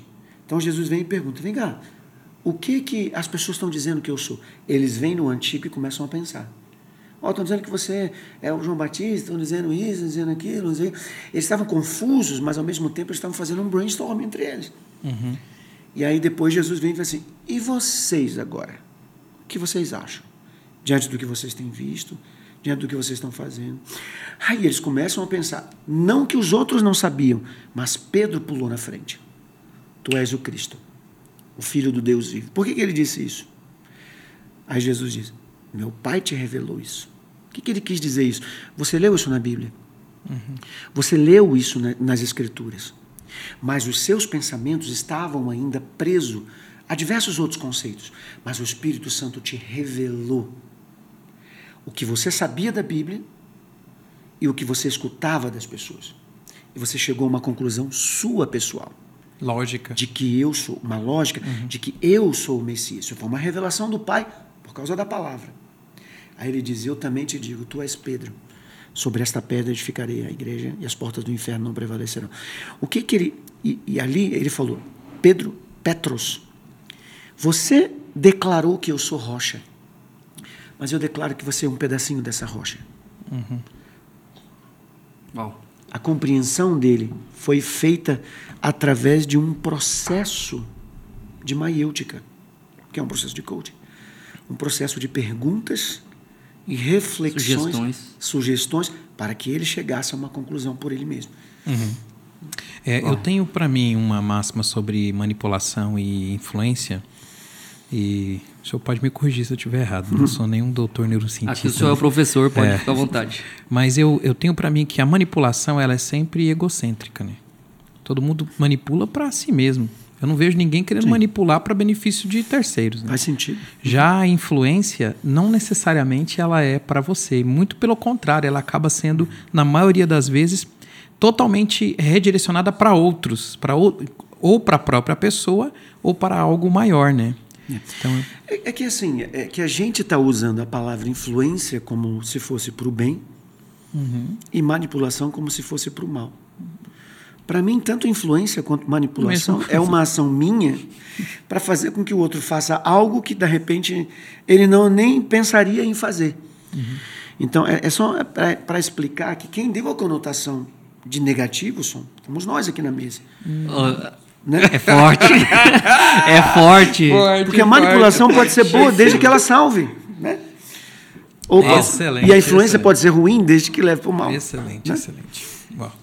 Vamos lá. É, entrando nessa, nessa área de neurociência, o senhor estava falando sobre o ponto de Deus.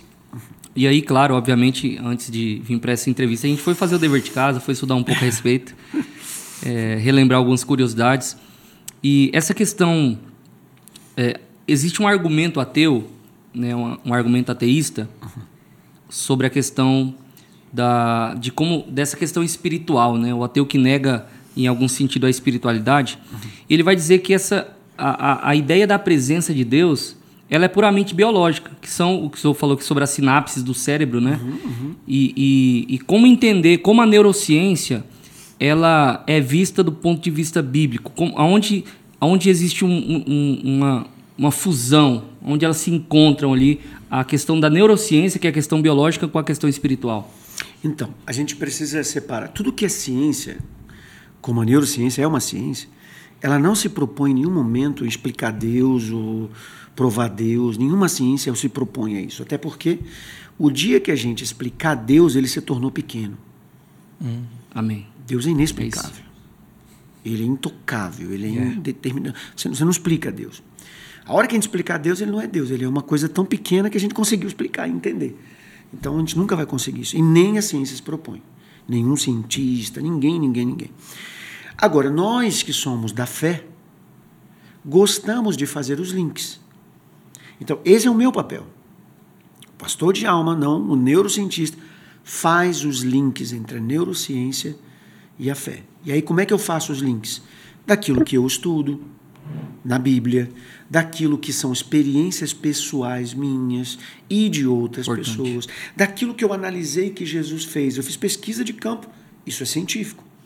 As respostas das pessoas é um, é um material a ser analisado. Agora, quando essas respostas vêm e elas comprovam que um determinado comportamento sugere que algo tenha sido dessa forma, é científico, mas ao mesmo tempo ah, tem coisas que não dá para ser provado. Por exemplo, teoria da evolução. Eu não acredito. E nem nenhum cientista prova. Por isso que é teoria. Existe Mas fé. muitos aceitam. Então, todos os cientistas que aceitam a teoria da evolução aceitam por crença. É a fé. É religião, quase. Uma, a evolução é quase Religião uma religião. é, E, em- darwinista. da Até mesma- mesmo porque exige muito mais fé para crer no evolucionismo do que no Tá criacionismo. louco. Então, assim, eles, eles não têm elos entre o macaco e o homem, tal, para dizer que veio daqui e tal, mas eles têm uma, uma, uma, uma vamos dizer assim, algo que é, parece lógico. Aí eles aceitam. A gente faz a mesma coisa também na fé. Por exemplo, na hora que eu falei que o ponto de Deus estava aqui, não sei o quê, estão dizendo, uau, é o sopro. E se não foi? Eu estou dizendo que é, porque eu acho que é. Eu acredito que é. Há uma tendência de que seja exatamente isso. Mas a ciência não prova, ninguém prova. Mas eu acredito que é. Então sempre vai ter Faz sentido. o que nós acreditamos e que outras pessoas que são ateus, eles não vão querer acreditar. Eu vou ficar aqui falando o dia inteiro disso aqui e o cara falar, desculpa, eu não acredito em nada disso. Ele tem esse direito de não acreditar. Como nós temos o direito de acreditar. Então a coisa fica dentro dessa, desse, Eu dessa acredito. mesa, né? O ponto de Deus tá fritando aqui. É, pastor, eu tenho uma pergunta interessante aqui que eu fico pensando, principalmente ultimamente. É, nós falamos aqui de neurociência, de inteligência emocional, inteligência espiritual, e tudo me parece muito biológico até, né? É algo físico que é possível você, de alguma forma, a ciência identificar. Pode não atribuir, né? Mas é possível identificar esse ponto, é possível identificar a questão da, da alegria, é possível, né? Como, é, qual que é a sua, a sua visão com relação a essa nova onda que nós estamos vivendo hoje em dia, onde tudo é aparência, né? As redes sociais, elas invadem a vida das pessoas, invadem a vida das crianças, dos adultos. E agora ainda para ir mais além, ainda vem um tal do metaverso, né? Onde você passa a viver uma vida completamente fictícia, né? Em um mundo fictício, algo abstrato. Né? E isso causa alguma implicação? Que tipo de implicação é possível se medir, né? porque ainda é muito recente, na, num reflexo da sociedade hoje em dia? Sim. A gente tem. ah, a gente está vivendo uma transição muito eh, perigosa. Ela é uma transição muito rápida, porque assim. Até a minha geração, então, a geração de vocês, né, pela idade ma- mais ou menos de vocês, você tinha um cérebro que não era preparado para a agilidade das informações que a gente tem.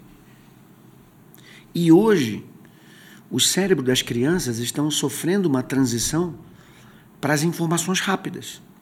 Tudo é muito rápido. Você fica espantado como crianças pequenininhas mexem no celular. Porque o cérebro delas já estão eh, sendo transformados. O DNA é mutável. À medida em que você vai se acomodando ao, ao que o ambiente está te entregando, e a internet é uma entrega de ambiente, né?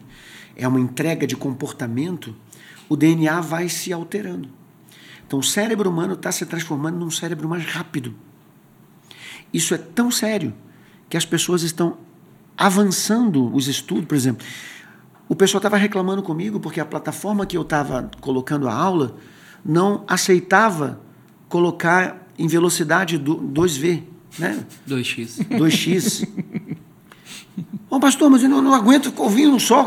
O cara não tinha capacidade de me ouvir falar normal. Então ele tinha Inclusive, é provável ouvir que alguém nesse acelerar. momento esteja nos ouvindo lá do. Você tá me ouvindo acelerado? 1.5 no máximo, pelo menos. É, Que É incrível.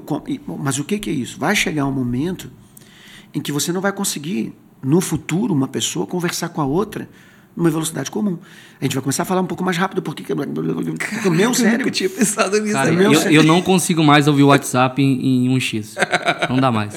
Entende? Então, o que está acontecendo? Você não consegue. Os seus filhos já vão nascer com isso.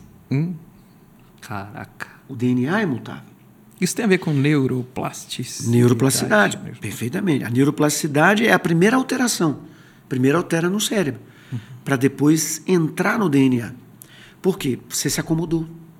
O cérebro acomodou aquele comportamento, aquilo ali funciona, então o cara vai. Tum, aquilo muda.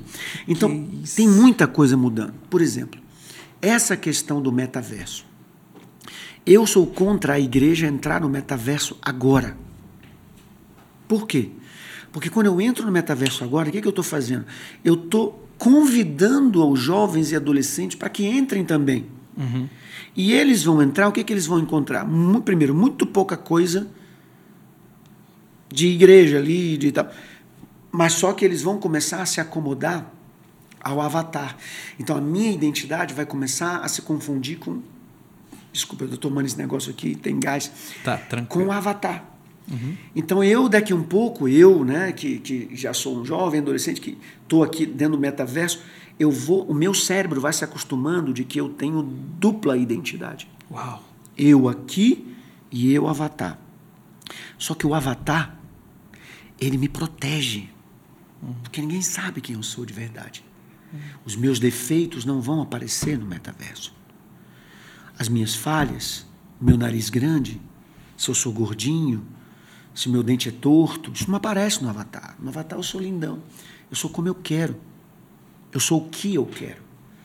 No avatar, eu posso entrar numa boate. Eu posso entrar num swing. Eu posso entrar, eu posso fazer sexo com animais. Ninguém vai saber o que eu estou fazendo. Porque ninguém sabe quem eu sou. Eu dei lá um avatar que ninguém sabe. Só que Deus sabe. E de alguma Só forma que não eu- vai ser real, né? E Entre aí, aspas. e aí a questão é a seguinte: não é tão verdade o que você acabou de dizer. Uhum. Quando a gente diz que não é real, não é real entre aspas, Uhum. para o entendimento nosso não é real, mas para o meu cérebro é tudo real. Uhum. O cérebro não distingue o que é fantasia e realidade. O cérebro. Tanto que quando você sonha, um cachorro correndo atrás de você, você vai suar, taquicardia, não sei o quê. O cérebro não diz, ah, eu estou sonhando, estou tranquilo, não vai me morder, não vai me comer. A gente tá falando sobre isso aqui no, no bastidores. O que, que acontece com o cérebro no, metaverso? Ele começa a vivenciar uma experiência que ele não vive na vida real. E como o cérebro gera dopamina, a minha felicidade, ele vai encontrar felicidade naquele avatar virtual. fazendo coisas que ele não fazia aqui. O que que acontece? Ele vai se viciar nisso. Como é que o cérebro funciona? Eu bebi isso aqui. O cérebro achou maravilhoso. Depois eu não vou beber só isso aqui, eu vou beber isso aqui. Por quê? Porque quando eu beber isso aqui, a sensação que isso aqui me deu já não dá a mesma, porque o cérebro se acostuma com as cargas que você dá a ele. É igual o vício da cocaína, sei lá, ou da maconha. Você toma um pouquinho lá, o cérebro vem a um nível, você entra naquela expectativa. Daqui a cinco dias fazendo a mesma coisa, o teu cérebro diz: eu vou ter sempre isso aqui. Então não preciso dar essa alucinação a ele toda. Eu vou dar menos. Uau. Mas o que, que acontece? O cara fala, eu não quero menos, eu quero mais. Então ele aumenta a dose. O que vai acontecer no metaverso é que as pessoas que vão começar tendo pequenas experiências, elas vão começar a aumentar aquelas experiências até o ponto de ela se tornar completamente pervertida. E ninguém vai segurar ela. Isso é muito Black Mirror. Ninguém vai segurar ela. Por que, que ninguém vai segurar ela? Porque ninguém vai saber. O pai não vai saber, a mãe não vai saber. E ela não vai falar. Quando ela falar, ela já está viciada. Quando ela falar, ela já entrou em crise. Quando ela falar, talvez ela fale com um tiro na cabeça. Bom, Esse parece Um suicídio. Esse parece um processo até, me corrija se estiver errado, parecido até mesmo com uma pornografia, né?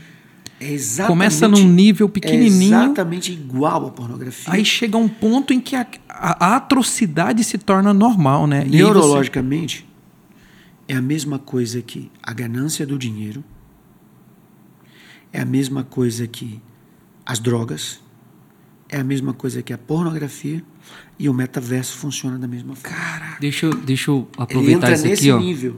Porque Nossa, é perigosíssimo. Falando de metaverso agora, o que que e, e diante dessas informações, o que que parece que hoje todo esse esse movimento das redes sociais, ah, o mundo das aparências, o mundo aonde se busca hoje também essa dopamina ali na, na rede social a partir da exposição da imagem, do status, até da própria pornografia social que é, é aceitável, né, digamos assim entre aspas hoje nas redes sociais, no TikTok me parece que nós estamos olhando esse metaverso há muito tempo pela janela ou pela porta aberta, mas ainda não entramos lá. Então, parece que agora está sendo esse processo onde a gente está migrando para dentro dele, E né? a gente só não entrou porque a gente não tem ainda condição né, técnica para entrar. Nós não temos ainda o 5G, nós não temos ainda uma plataforma para entrar. Então ele está uma coisa muito superficial.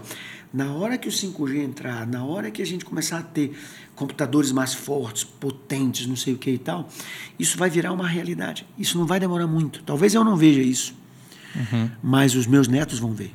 Os meus netos vão viver isso. Dizem que é algo aí para no mínimo 20 anos, 10, 20 anos no mínimo. Para ser uma coisa ser onde real, as né? pessoas vão viver isso normal. Pessoas vão namorar por metaverso. Uau. Tem até um filme Uma já antigo, isso. né? De que as pessoas se vestiam de um avatar e o corpo da pessoa era um corpo. Esqueci o nome desse filme. Era um corpo bi. Como? Joga... Não, não, não. Eu acho que é mais antigo um pouco. É um que eles vivem uma vida mesmo natural, né? E eles saem de casa com um avatar e esse avatar ele trabalha, ele namora, ele faz tudo, mas a pessoa só fica trancada dentro de casa até que um decide é, quebrar esse ciclo, né? E ele sai fisicamente. E aí há um bug no sistema ali, porque todo mundo não quer mais viver essa vida, quebra esse ciclo, né?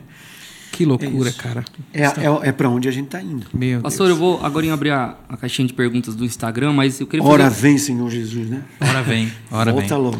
Mas antes de abrir a caixinha de pergunta, posso, eu queria fazer Pode mais ir. uma pergunta. Ela é bem no âmbito pessoal, fica livre para responder ou não. É, quem ouve é, o senhor pregando, pastor, é, é muito difícil hoje, porque eu acho que nós vivemos numa sociedade ainda, principalmente no Brasil, né? Nós fomos doutrinados durante muito tempo a não pensar, né? A nossa esse método de ensino nos ensinou a não pensar. né? E aí as pessoas não conseguem fazer uma, uma análise lógica, né? É porque quem ouve é, o senhor pregando, eu consigo entender esse ponto, mas para aqueles que estão calejados hoje no meio é, cristão e muitos são manipulados por todas essas técnicas e muitas outras teologias que vêm de prosperidade, de triunfalismo e acaba desvertendo até mesmo a teologia. Eu, eu, eu entendo agora claramente que a sua visão não, é, não tem nada a ver com isso. A começar pelo conceito de prosperidade, né? E a começar pelo propósito, né? Esse, esse que é espiritual. Mas é perceptível que as pessoas parece que não entendem isso, na sua maioria. Devo, ou eu estou enganado, né? Mas as pessoas ouvem é, essa pregação que de uma forma revela uma verdade que já está intrínseca dentro da palavra de Deus sobre propósito. Eu creio muito em identidade. Eu trabalho, busco muito no Senhor esse conceito de identidade. né? Eu acho que seja maior, um dos maiores problemas da sociedade é não saber quem eles são e o seu valor. Né? Não tem um conceito claro de identidade. Não se valoriza, não valoriza ninguém também. Não né? consegue se posicionar. É, mas eu vejo que está muito ligado a isso, a questão de identidade, quem eu sou em Cristo Jesus e o propósito que o Senhor me colocou a fazer, a executá-lo. Né? Mas as pessoas parecem que não me interpretam isso muito bem, né? Eles acabam vindo mais essa questão coaching, essa questão é, mais voltada Triunfalista. triunfalista, e não é bem assim, tô certo ou tô errado? Assim, o que, que acontece? Ah, esses movimentos acontecem quase que sempre.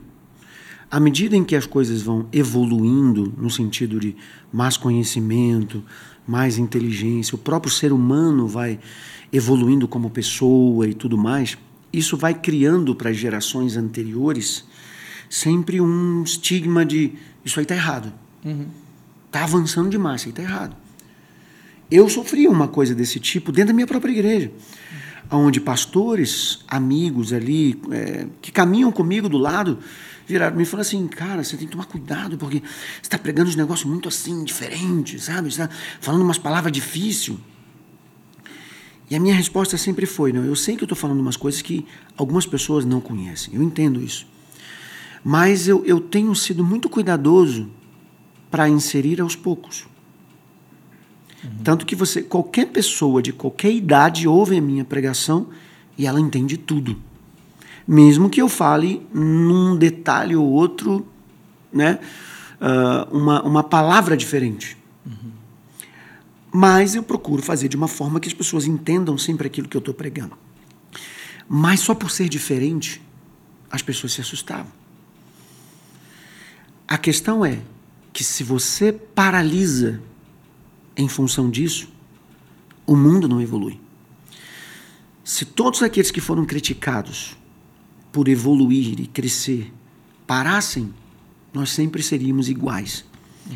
Então, isso aconteceu quando a psicologia começou a entrar, muitos pastores começaram a estudar psicologia, não sei o quê, e a única coisa que se estudava, pastores e padres, era filosofia.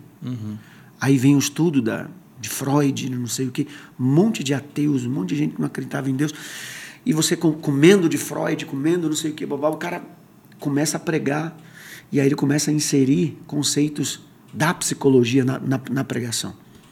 Aquilo foi um, um marco nas pregações, porque melhorou muito a pregação, porque o cara passou a entender o ser humano para pregar. Só que esses pastores foram muito criticados. Isso não é pastor, isso é psicólogo, isso aqui é não sei o quê, isso aqui é não sei o quê. Hoje ninguém fala mais da psicologia. É comum.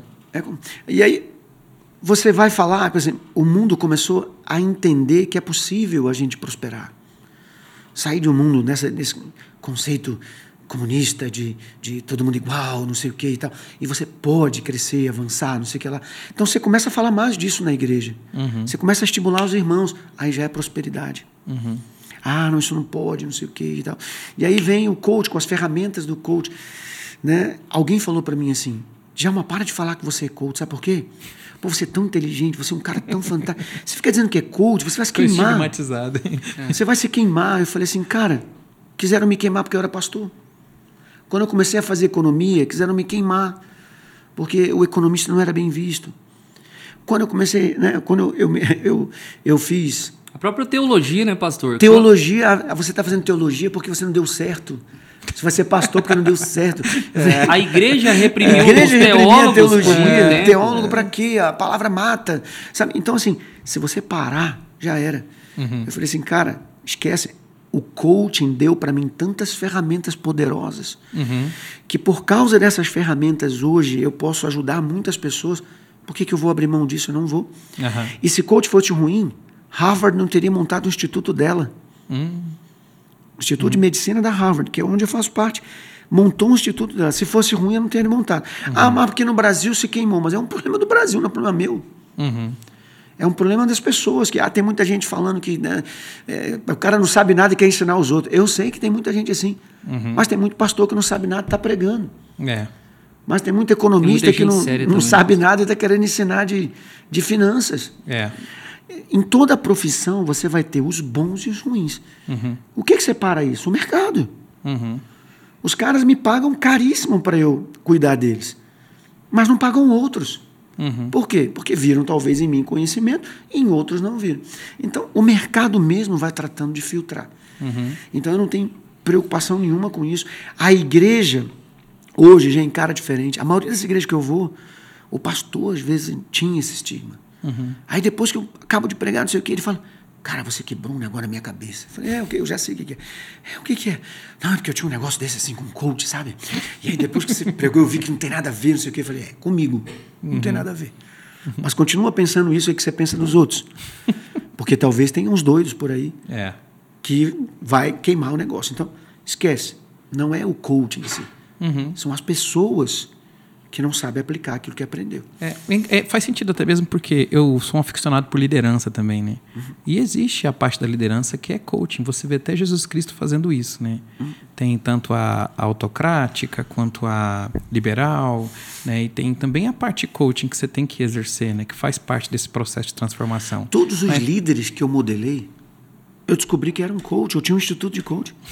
John Maxwell, eu John amo esse cara. Também amo John Max. Ele tem um instituto de coaching As poderosíssimo 21 na Miles. Monroe. Miles Monroe, eu, eu, inclusive já assisti pregação ao vivo dele. tantas outras pessoas que eu modelei, que eu falei assim, cara, esse cara é um espetáculo, e que eu modelei para minha vida e depois eu descobri que estudaram coach. Agora, a diferença é o quê? É que eu não, eu não, eu não sou coach para a igreja, né? Eu sou pastor para a igreja. As ferramentas estão por trás para ajudar. Mas a minha principal ferramenta, a minha principal arma, 2 Coríntios 10, versículo 4, minhas armas são espirituais. Você você falando do Miles aí, é, que está na glória com o pai, né? Uhum. Mas eu me lembro de uma vez que eu, que eu estava assistindo uma pregação dele que mudou um conceito muito grande daquela. ah, da- do- quando a palavra de Deus nos diz que somos embaixadores, né? Ele foi embaixador, né? E depois que eu ouvi aquela palavra, eu falei, cara, abriu um negócio na minha mente. Falei, por que, que eu, por que, que eu tô sofrendo, né? Porque o embaixador, ele, embora não tenha nada, ele tem tudo, né? Porque o que ele, Ele tem representa, né? é a nação. A casa que ele mora é da nação que ele representa. O carro, os filhos estudam, pagos pela nação que ele representa. E ele foi falando isso sobre essa questão do, é do embaixador. E, cara, que ele abriu a minha mente e falou: Cara, eu não entendi isso até hoje, mas eu entendi. Se eu sou um embaixador, eu tenho que viver pelo meu reino, porque o meu reino, o reino ao qual eu vivo, Uhum. vai, ele vai é, proporcionar tudo aquilo que eu necessito. É Mateus 6, né? Sim, sim. É o que me, corrija Mateus se eu estiver enganado, mas parece que a é- essa galera que critica, ela parece que, que vem de uma geração que presta culto à ignorância. Em que sentido? É, parece que quando você conversa sobre algo, você entende, discute sobre algum assunto, parece que você está tirando a sacralização daquela coisa, sabe? A galera prefere sacralizar aquilo que está oculto. Então, quando você começa a falar de como o ser humano funciona, da questão da neurociência, parece que você tira aquela roupagem religiosa É. e as pessoas ficam nuas, né? E Pedro, eu até mesmo eu tenho muito cuidado ao, ao dizer isso, né? Por quê? Porque essas pessoas, elas, elas foram ensinadas assim. Elas não são assim, elas não me rejeitam e não rejeitam o que eu ensino à toa. Alguém ensinou a elas que era daquele jeito. Então eu tenho muito respeito, por quê? Porque quem ensinou achava que aquilo era correto naquela época. E essas pessoas vieram em respeito, em fidelidade à visão, sabe? em coisas que eu respeito muito. E elas se bloquearam. Agora, é, à medida em que as gerações vão avançando, isso vai se quebrando e vai mudando. Por exemplo, quer ver uma coisa muito simples? As igrejas pretas. Nós vivemos isso Pintadas aqui na prática. Church. Né? Nós vivemos na Hello, prática. Church City e tal. Todo mundo criticava, falava, não sei o quê, bababá, bababá. E hoje você vê toda uma migração para isso. Por quê? Porque os primeiros que entenderam a evolução da comunicação, que evoluiu pelas redes sociais, que evoluiu na forma de se comunicar, que passou a entender de iluminação, que passou a entender de concentração, de foco, e sabe que uma igreja escura com uma iluminação na pessoa que está falando, ela atrai uma atenção e um foco maior do que uma igreja que está toda branca, que o cara se perde olhando para outras coisas. Vendo alguém levantar aí no banheiro, É. distrai. Exatamente.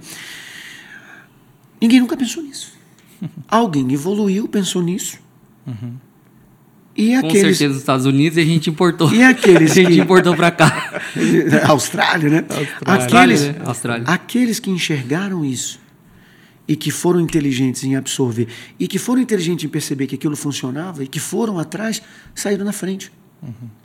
Eu sou de uma assembleia que foi uma das primeiras a abolir a questão dos costumes.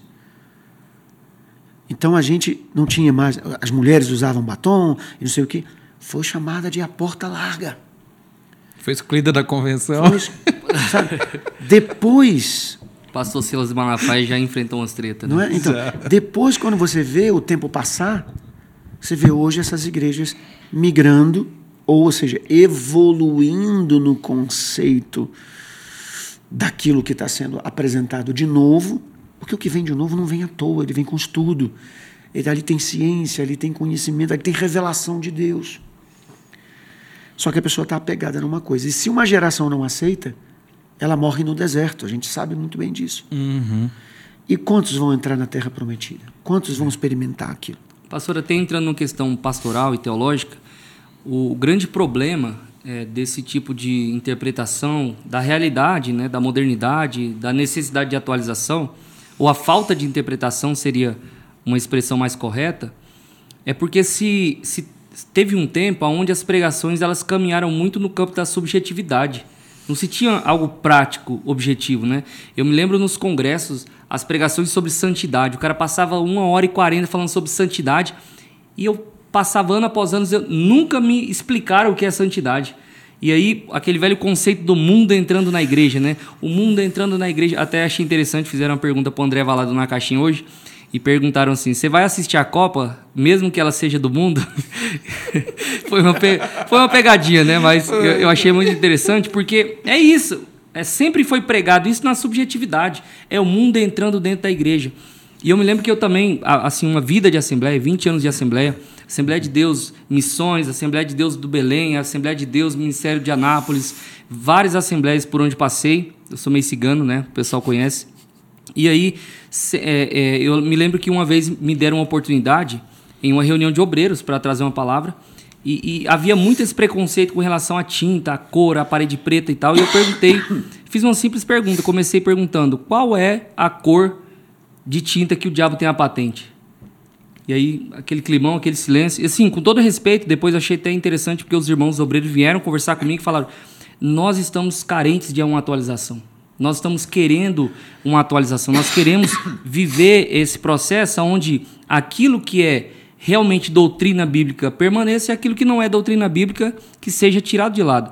Uhum. Então, eu acho que, é, contextualizando, eu acho que o, é algo que o senhor tem vivido na pele, né? Porque sempre aqueles que são pioneiros vão sofrer as consequências eu ali da crítica. Do, do doutor Silmar Coelho.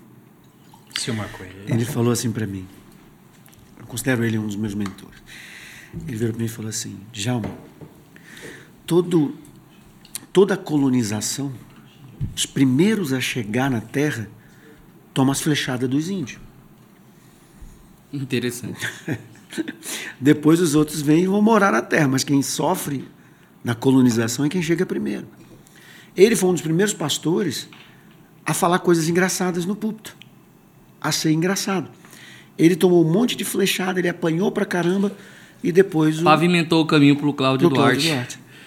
E depois do Cláudio, tantas outras pessoas falam. O meu pastor hoje fala coisa engraçada. O próprio Lucim Barreto também. Ele era super, né? O Lucinho e tantas Eu outras. sempre brinco Eu mesmo que- gosto de brincar. Eu sempre brinco, não sei se o senhor passou por essa fase, que antes de você se tornar um, um teólogo, você se torna um chatólogo, né?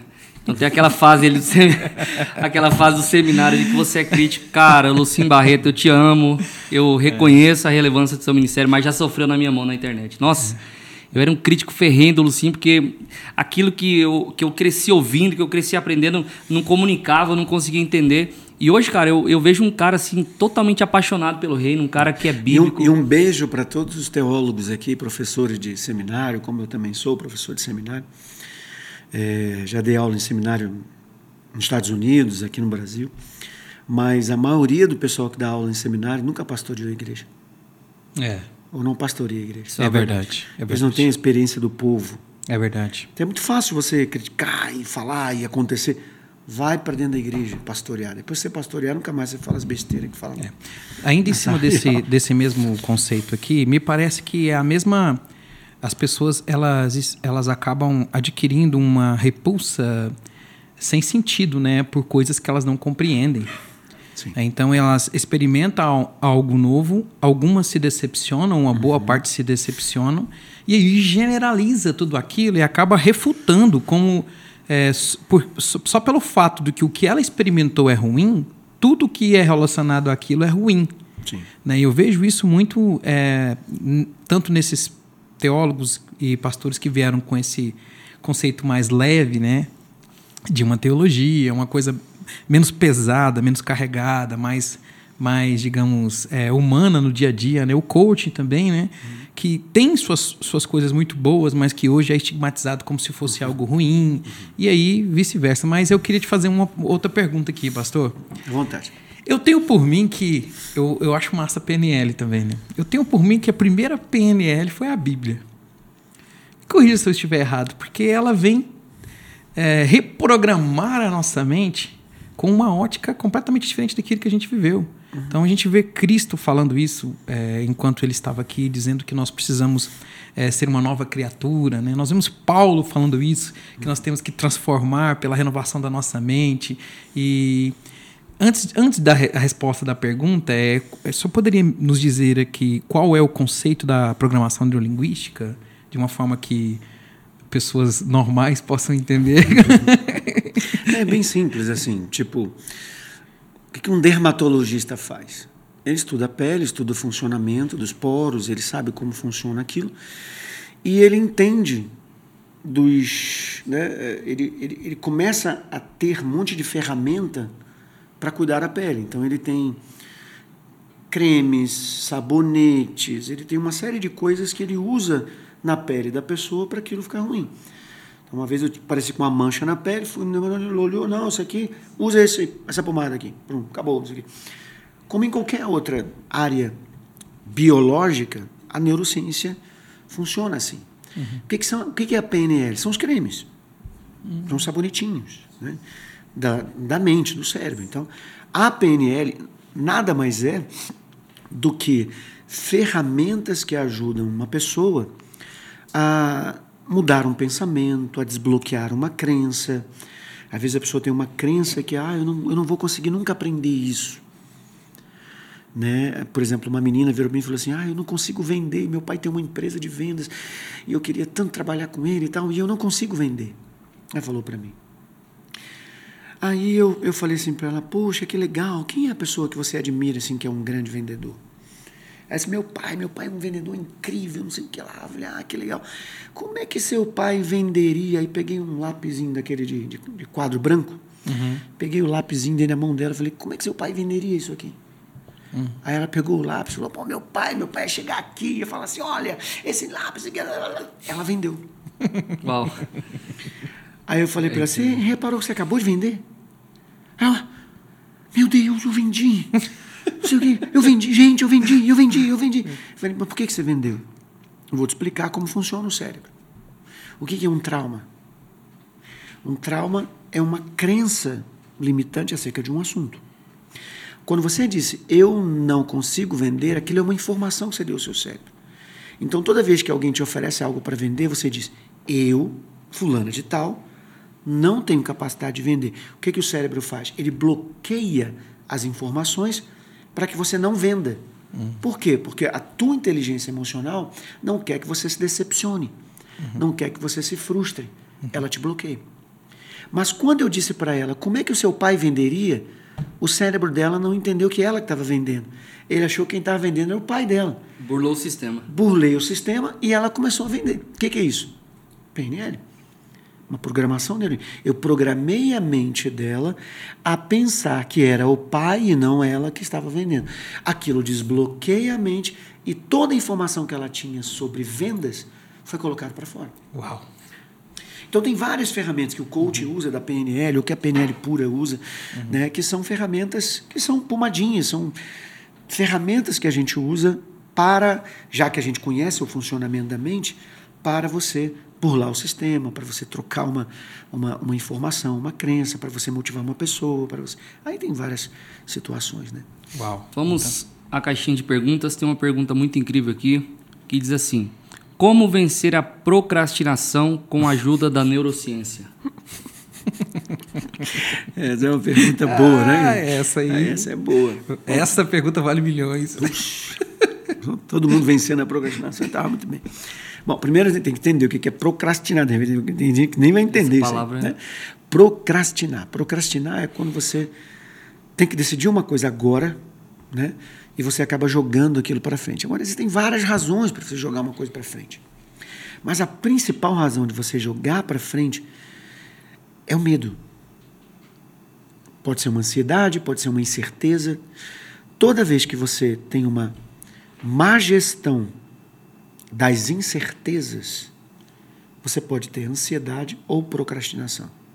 Ou eu jogo, eu estou com medo do que vai acontecer, então depois eu vejo isso. Ou então, ai meu Deus, isso vai, isso vai dar ruim. Vai dar, gera ansiedade. As duas questões, ela sempre vai para o mesmo ponto. O meu desconhecimento do futuro versus a minha identidade. Sempre a gente vai cair aqui. O problema é sempre esse.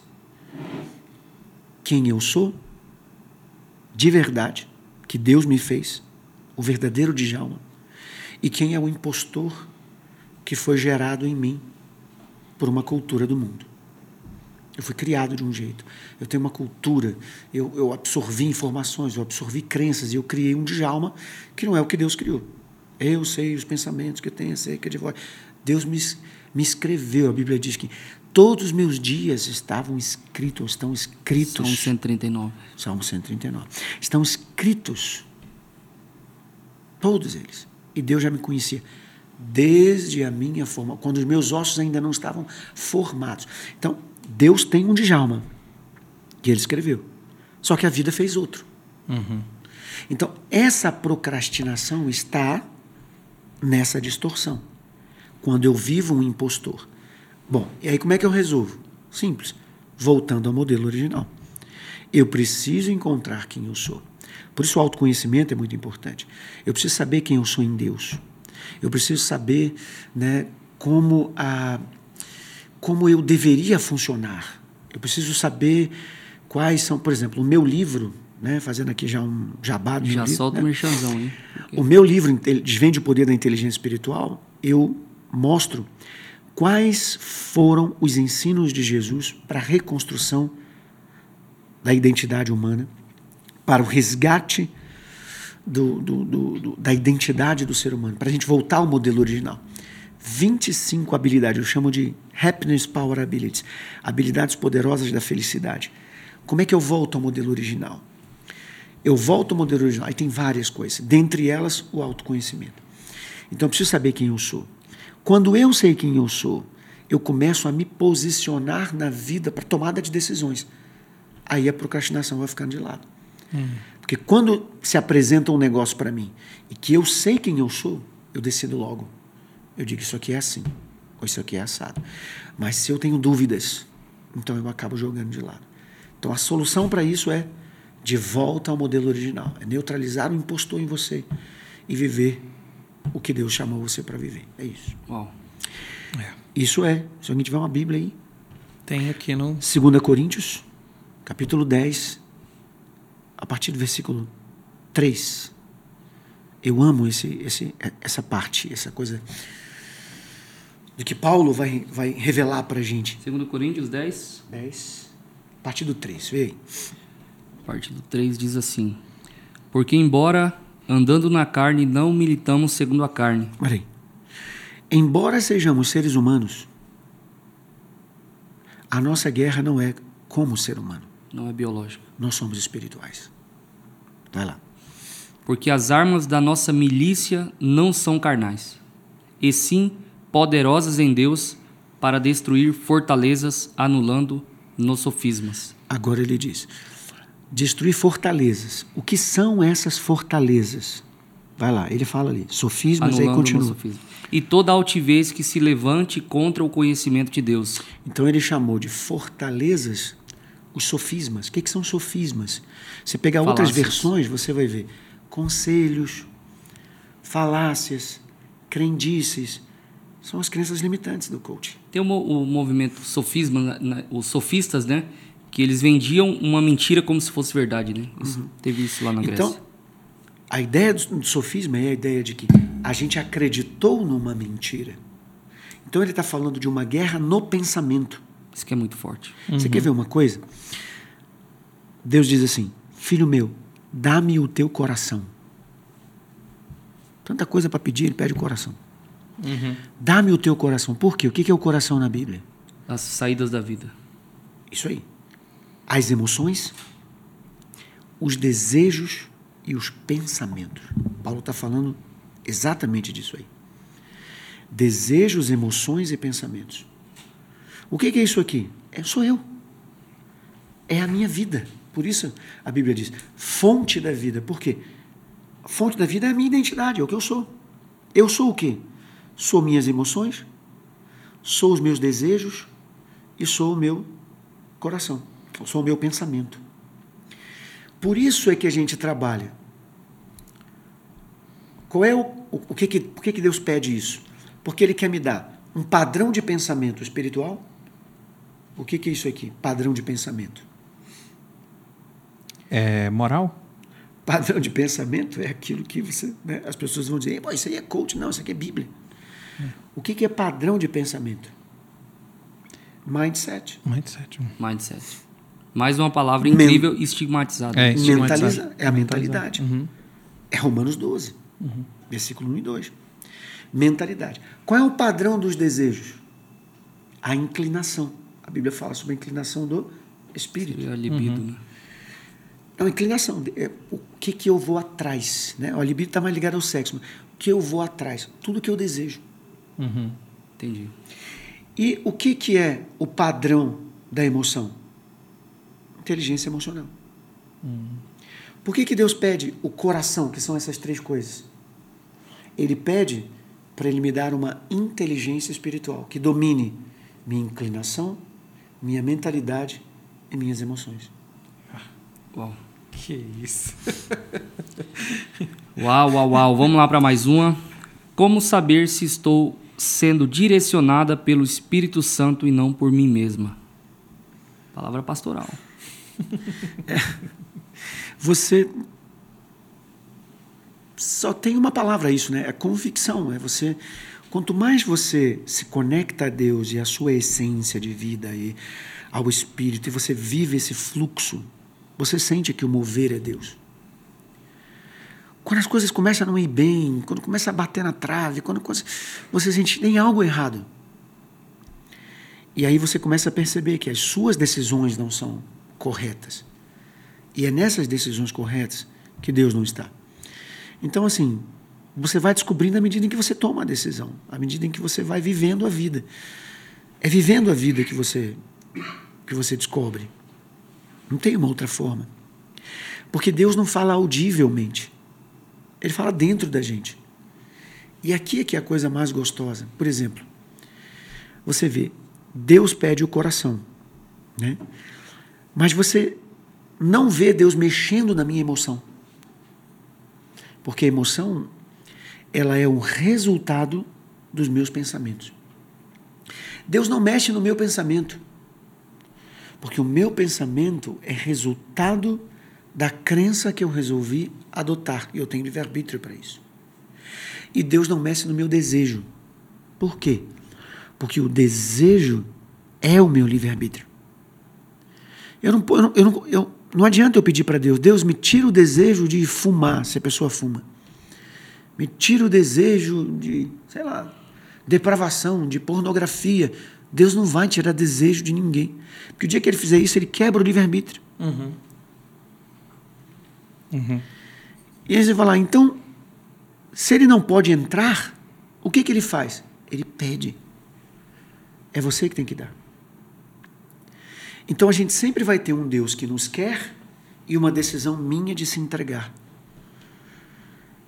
Ele vai falando e eu vou decidindo: te entrego ou não te entrego, te entrego ou não te entrego. Então, quando eu sei que estou sendo guiado pelo Espírito, quando eu estou me entregando a Deus. Quando eu sei que eu não estou sendo guiado, quando eu não estou me entregando, eu estou agindo pelo meu próprio desejo. é. é. por aí, não é uma coisa simples isso. Mas... É, pastor, com relação a, a, isso mesmo que o senhor falou, é, o senhor falou que é uma correlação entre as coisas é, parecem prosperar quando eu estou no caminho certo. Não sei se a expressão seria essa mais hum. correta, né? E quando eu não estou no caminho certo, as coisas travam e não prosperam. É, e, e, como fazer uma correlação com isso e coisas trágicas uhum. que acontecem sobre a nossa vida, né? Porque é, parece que vem uma tragédia e você não buscou aquela tragédia, mas ela sim. veio. Então, porque veio a tragédia, é. eu não estou no caminho do Senhor, não estou obedecendo. Sim, sim. É, eu falo isso porque é, um, é uma crença, né? Que as pessoas têm. Ah, tudo deu errado aqui, é, eu perdi, eu fiquei doente, perdi um ente querido, ah, uma tragédia aconteceu. Então quer dizer que eu não estou no caminho porque houve uma tragédia?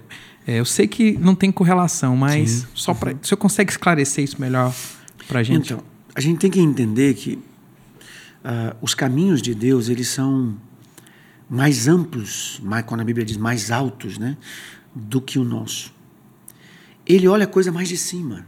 Eu amo esse texto. Né? Ele ama, ele olha as coisas mais de cima. Então ele vê o todo. E no todo, às vezes eu sou uma formiguinha que, que vou caminhar, mas sou importante também. Mas eu sou um, um negocinho que vai me mover aqui. Ou eu posso ser alguém que realmente vai mexer nisso aqui para lá. Então, as coisas acontecem dentro de, de uma atmosfera que tem muitas coisas ruins que entrou com o pecado. A Bíblia diz: No mundo tereis aflições, mas ter de bom ânimo, eu venci o mundo. O que Jesus está dizendo é o seguinte: o mundo vai trazer muitas coisas ruins, mas está tudo sob controle. Uhum. Então, é, é, é isso que tem que estar tá claro. Né? Então, tipo, eu, vai acontecer coisa na minha vida que eu não esperava. Eu vou perder, eu vou sofrer, mas eu tenho que ter certeza de que está tudo no controle de Deus. Tudo. Tudo é tudo. Nós temos grandes missionários que sofreram tragédias familiares, mas que só foram até onde foram e chegaram onde chegaram por causa daquela tragédia. Uhum. Hudson Taylor, uhum. né? o cara que evangelizou a China, o, né? a Ásia. A Ásia só conhece a Cristo porque esse cara abriu mão da própria família. Uhum.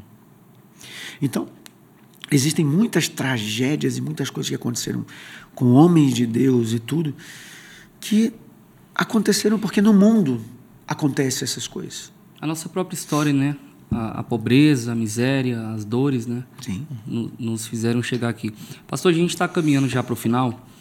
E, assim, a gente ficaria aqui horas e horas, né? Com certeza. Eu já digo isso porque não tem como parar isso aqui. Ou a gente decide parar ou É, a gente não vai sair daqui. Ainda há tantas perguntas. E até agradecemos ao Senhor de verdade, porque, cara, numa hora dessa da madrugada aqui, o pastor aqui, depois de uma agenda cansativa aqui no estado, né, atendendo, abençoando as igrejas aqui. É verdade. E ainda está aqui com a gente. Mas eu ainda tô lá no Salmo 139. Eu, tô lá olhando para aquele texto. Eu já preguei muito sobre esse texto. Eu acho incrível como um salmista descreve esse livro, né, onde estão escritos os meus dias, para que eu andasse sobre ele, para que eu vivesse. É, antes, antes da minha concepção, antes, antes que eu fosse gerado ali no ventre materno, o Senhor já tinha um livro. Eu acho muito interessante isso, porque quando a gente vai para Apocalipse, a Bíblia vai dizer que abriram-se os livros e abriu-se também o livro, o livro da vida, mas os livros, plural das obras. E, eu acredito que seja esse os livros que Deus escreveu a nosso respeito, que Ele traçou ali para nós uma história, um propósito de vida a ser vivido nessa terra. E aí eu quero eu quero criar esse pano de fundo para fazer uma pergunta bem bem objetiva e bem direta. Existe o livro de Deus e eu, e eu sempre digo o seguinte: é, se você tivesse lido o livro de Deus na terra, saberia que no céu existe um livro a seu respeito. E esse livro fala a respeito do teu propósito de vida. E, e aí vem uma grande pergunta. Se eu tocou aqui assuntos relacionados a livre-arbítrio, a, a questões é, do quanto Deus ele está sobre o controle das coisas, e eu queria fazer uma pergunta bem direta. Diante desse propósito, desse livro que foi escrito, desse, desse propósito que foi traçado, quem tem promessa morre e a pergunta gospel que ele não quer calar. Eu quero ouvir. Na verdade, hoje. Todos morrem com promessa ou sem promessa. Né? A questão aí é se cumpriu a promessa. Exato. Então, É porque eu já peguei a frase ali do hino pentecostal, né? aquela. É importante a gente. Está escrito. O que está escrito?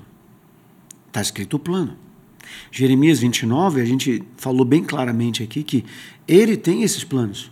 Está lá, Salmo 139. Mas quem decide caminhar no plano sou eu. Aí você colocou muito bem, tem uns livros lá das obras. Então, as obras não foram escritas por Deus, foram escritas por nós. E elas estão reveladas lá. Então, se Deus traçou um plano e ele fez um desenho do propósito e eu, no meio do caminho, resolvi desviar desse propósito e não cumprir, eu vou morrer antes de cumprir. E é um problema meu não ter cumprido e não de Deus.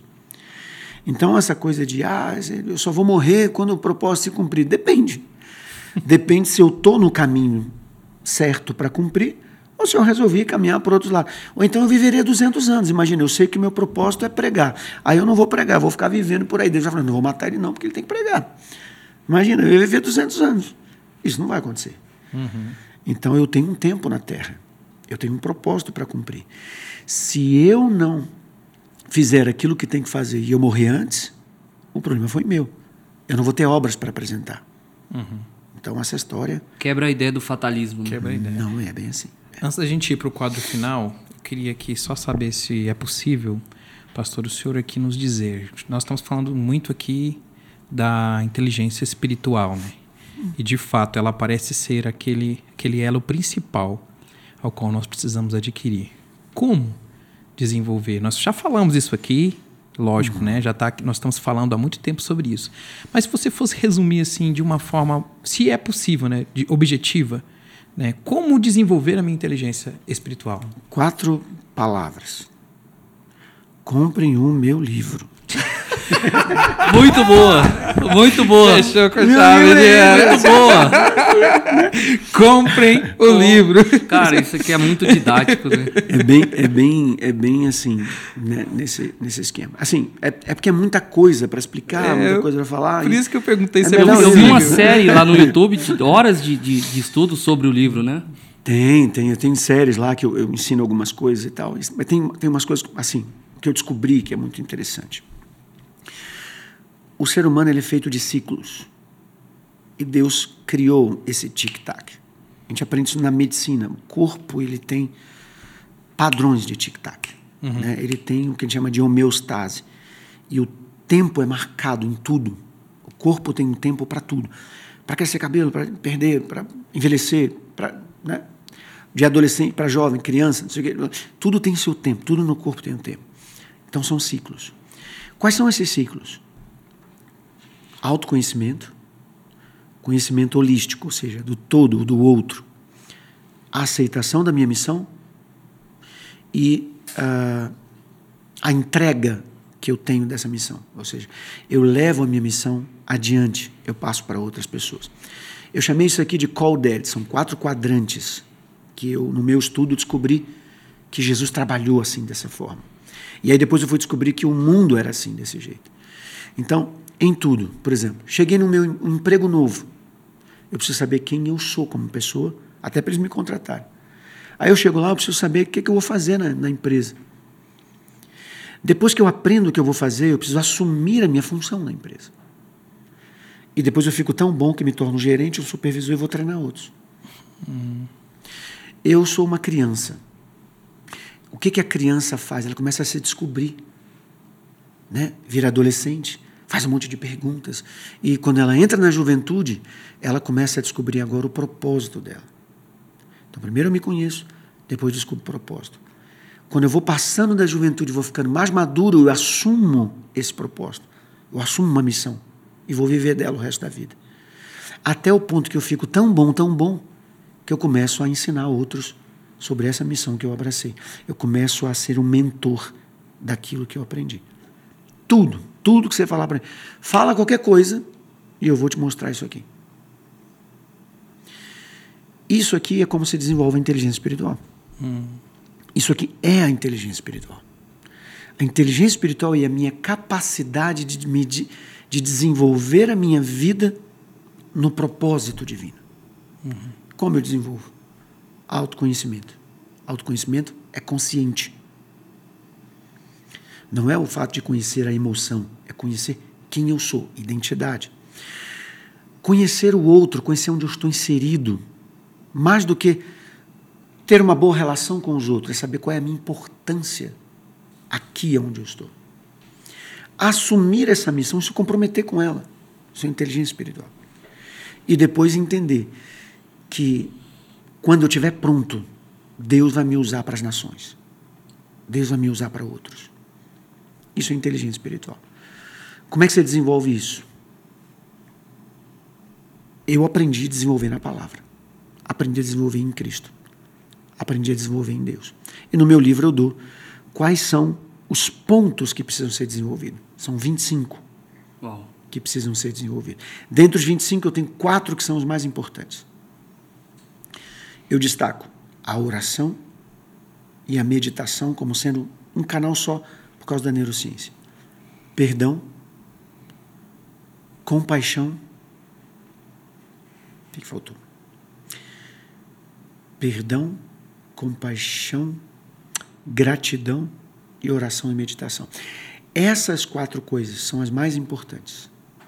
Se eu oro, se eu perdoo, se eu tenho compaixão do próximo, amor ao próximo, e se eu medito, essas quatro coisas me aproximam de Deus, me aproximam da minha essência e todas as outras coisas vão fluindo para esse crescimento. Então, são, né, são, são... Isso é muito bíblico, né? Não, isso, sabe o que é uma loucura, cara? Explodiu aqui na minha mente agora. Acho que no início da década de 2000, é, eu li. O primeiro livro do John Maxwell que eu li foi O Segredo do Sucesso.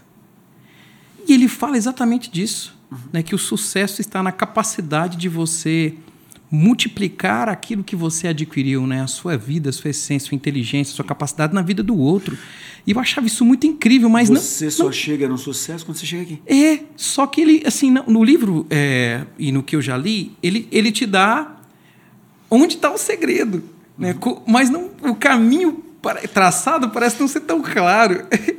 e agora fez um pum aqui na minha mente e falei, cara, tem tudo a ver, né? O caminho para você chegar naquele resultado, né? Que o, primeiro no, o primeiro nome que eu dei para o meu livro foi Inteligência Espiritual. O segredo da felicidade e do sucesso. Porque eu, eu escrevi com esse objetivo. Uhum. Aí a editora mudou. colocando desvende o poder da inteligência espiritual. Os códigos de Jesus para o treinamento dos discípulos. Porque a ideia dela era focar o livro em liderança, em trabalho de trabalhar só com líderes. Uhum. Mas na verdade eu escrevi isso para a pessoa mesmo, Uau. líder ou não. Eu uhum. escrevi como um todo, porque a minha ideia era levar a pessoa a viver o que todo mundo busca: felicidade, sucesso. Não existe sucesso sem sucessor. Uau, que incrível. É, antes de você ir, ir pro, pro quadro, eu quero fazer a minha última. Vai você lá, fez a sua lá. e eu, eu, também tenho direito a, a uma Inimigos última pergunta. do fim. Nós temos essa expressão aqui, pastor. Nós somos inimigo do fim. Não, Quando está acabando. Eu protesto quer, contra o fim desse, desse episódio. Mas olha só, a minha pergunta é bem, bem objetiva. É, o senhor, tenho certeza que o senhor vai ajudar muitas pessoas com relação a, aos hábitos, né?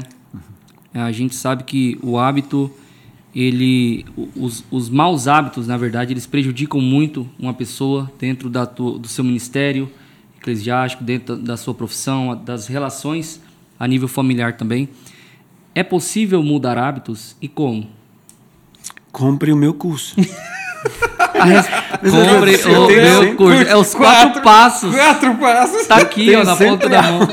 Você que está nos assistindo, é só entrar lá no meu Instagram de Jalma Pinho, manda um direct para mim e fala assim: olha, eu vi o senhor falar lá, eu quero, eu quero seu curso. É um curso de inteligência que eu tenho. Até eu ofereci isso na igreja. Ele é um curso, se eu fosse vender, eu venderia ele a dois mil, três mil reais. Fácil, fácil, fácil.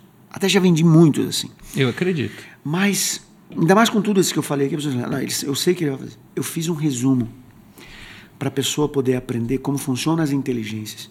E lá eu tenho várias ferramentas, inclusive a de mudança de hábito. Uau. Por isso que eu falei sobre a questão da, da, da mudança de hábito. E as pessoas estão pagando 150 reais por um curso de 2 mil, 3 mil. Uhum. Então, se quiser mesmo, manda um direct para mim que eu, né, eu te, te mando o link. Uhum.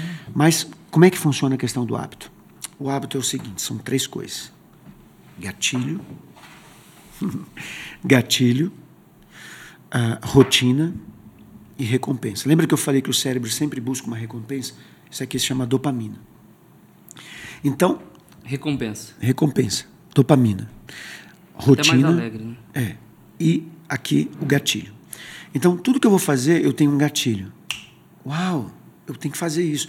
A rotina deflagra o negócio. E aqui, ao final disso, eu tenho uma recompensa. Por exemplo, estou sentindo uma coceirinha aqui.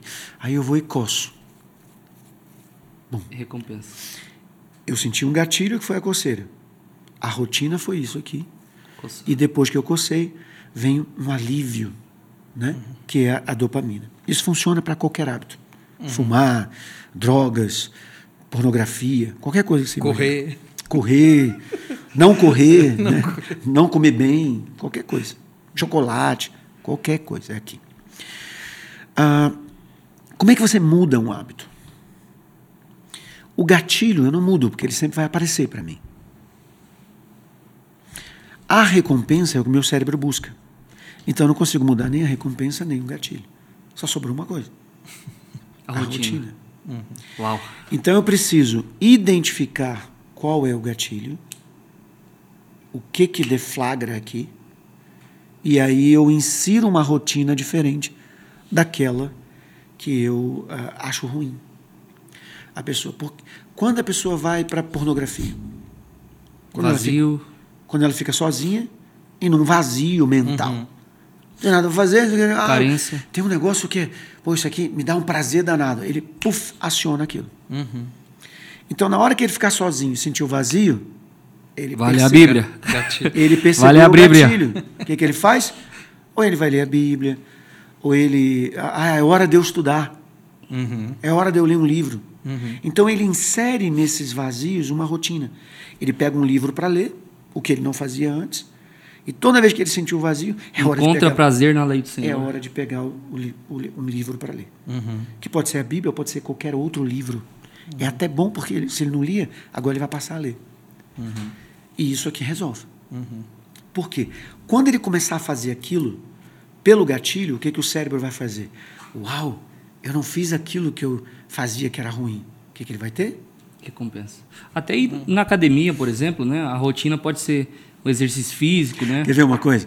Sim, sim. Quer ver uma coisa? O pessoal fala assim: ah, pô, em vez de você fumar, chupa uma bala de hortelã. Eu conheço um cara. Não é? Já viu alguém falar isso? Olha, ao invés de você fumar, funciona? Pergunto para você. Eu acho que sim. Funciona. Por que, que funciona? Por causa da bala? Não. Mudança de rotina. Por causa da mudança de rotina. Não é a bala que vai mudar. Podia ser uma bala de outra coisa qualquer, entendeu? Mas ele mudou a rotina. Eu já ouvi uma, uma ideia. PNL também. Eu já ouvi uma, uma ideia de alguém que tipo, fumava uma caneta. Uma caneta, colocava a caneta e tentava encontrar aquela, naquela rotina o, o, a recompensa e ela conseguiu de alguma forma. A longo prazo, claro. É uma, Isso aí vai processo. demorar muito mais, até porque é o seguinte: ele fumou de, de qualquer forma. Ele só não foi prejudicial à saúde. Então ele resolveu um problema de ser prejudicial à saúde, mas ele continuou fumando. Imagina um cara ficar fumando uma caneta, coisa mais ridícula, né? Chega a ser insano. Estranho, insano. É melhor fumar o cigarro. pô. O que, que é. O, a, a- a questão é o seguinte: você tem que descobrir é por que o cara faz aquilo. Uau, e aí é mais profundo. Por exemplo, vamos lá, fumo. O que, que é o fumo? Fumo é um vício social. Ele começou a fumar porque outros colegas fumavam. Aí, para ele ser aceito naquele grupo de amigos, ele começou a fumar.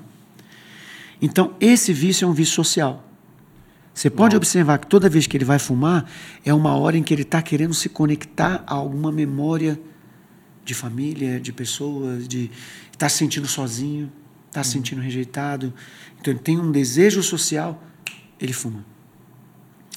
Então, o que, que ele pode fazer? Ele pode entrar num grupo de WhatsApp, ele pode, sabe, ele pode fazer qualquer outra coisa Vai pra igreja. social. É, mas imagina, toda vez que for fumar, Não, for o crente igreja, aqui- tá ferrado. o crente aqui já vai na- no osso, varão. Não dá para ele ir para a igreja toda vez que ele pensar em fumar, né? Mas, entendeu? É, é uma questão mesmo social. Então, o que, que eu posso fazer para cobrir esse, esse, essa rotina social? Eu insiro uma outra coisa. Tem que ser social também, porque o fundo é social. Fantástico. Né? Júnior, Sabe qual que é a conclusão que eu chego aqui? Que é tudo vício. Você acaba se viciando por algo que é bom Sim. e não por algo que é ruim, né? Porque se você muda a rotina e programa o seu cérebro para ter a recompensa, né, a recompensa é a mesma.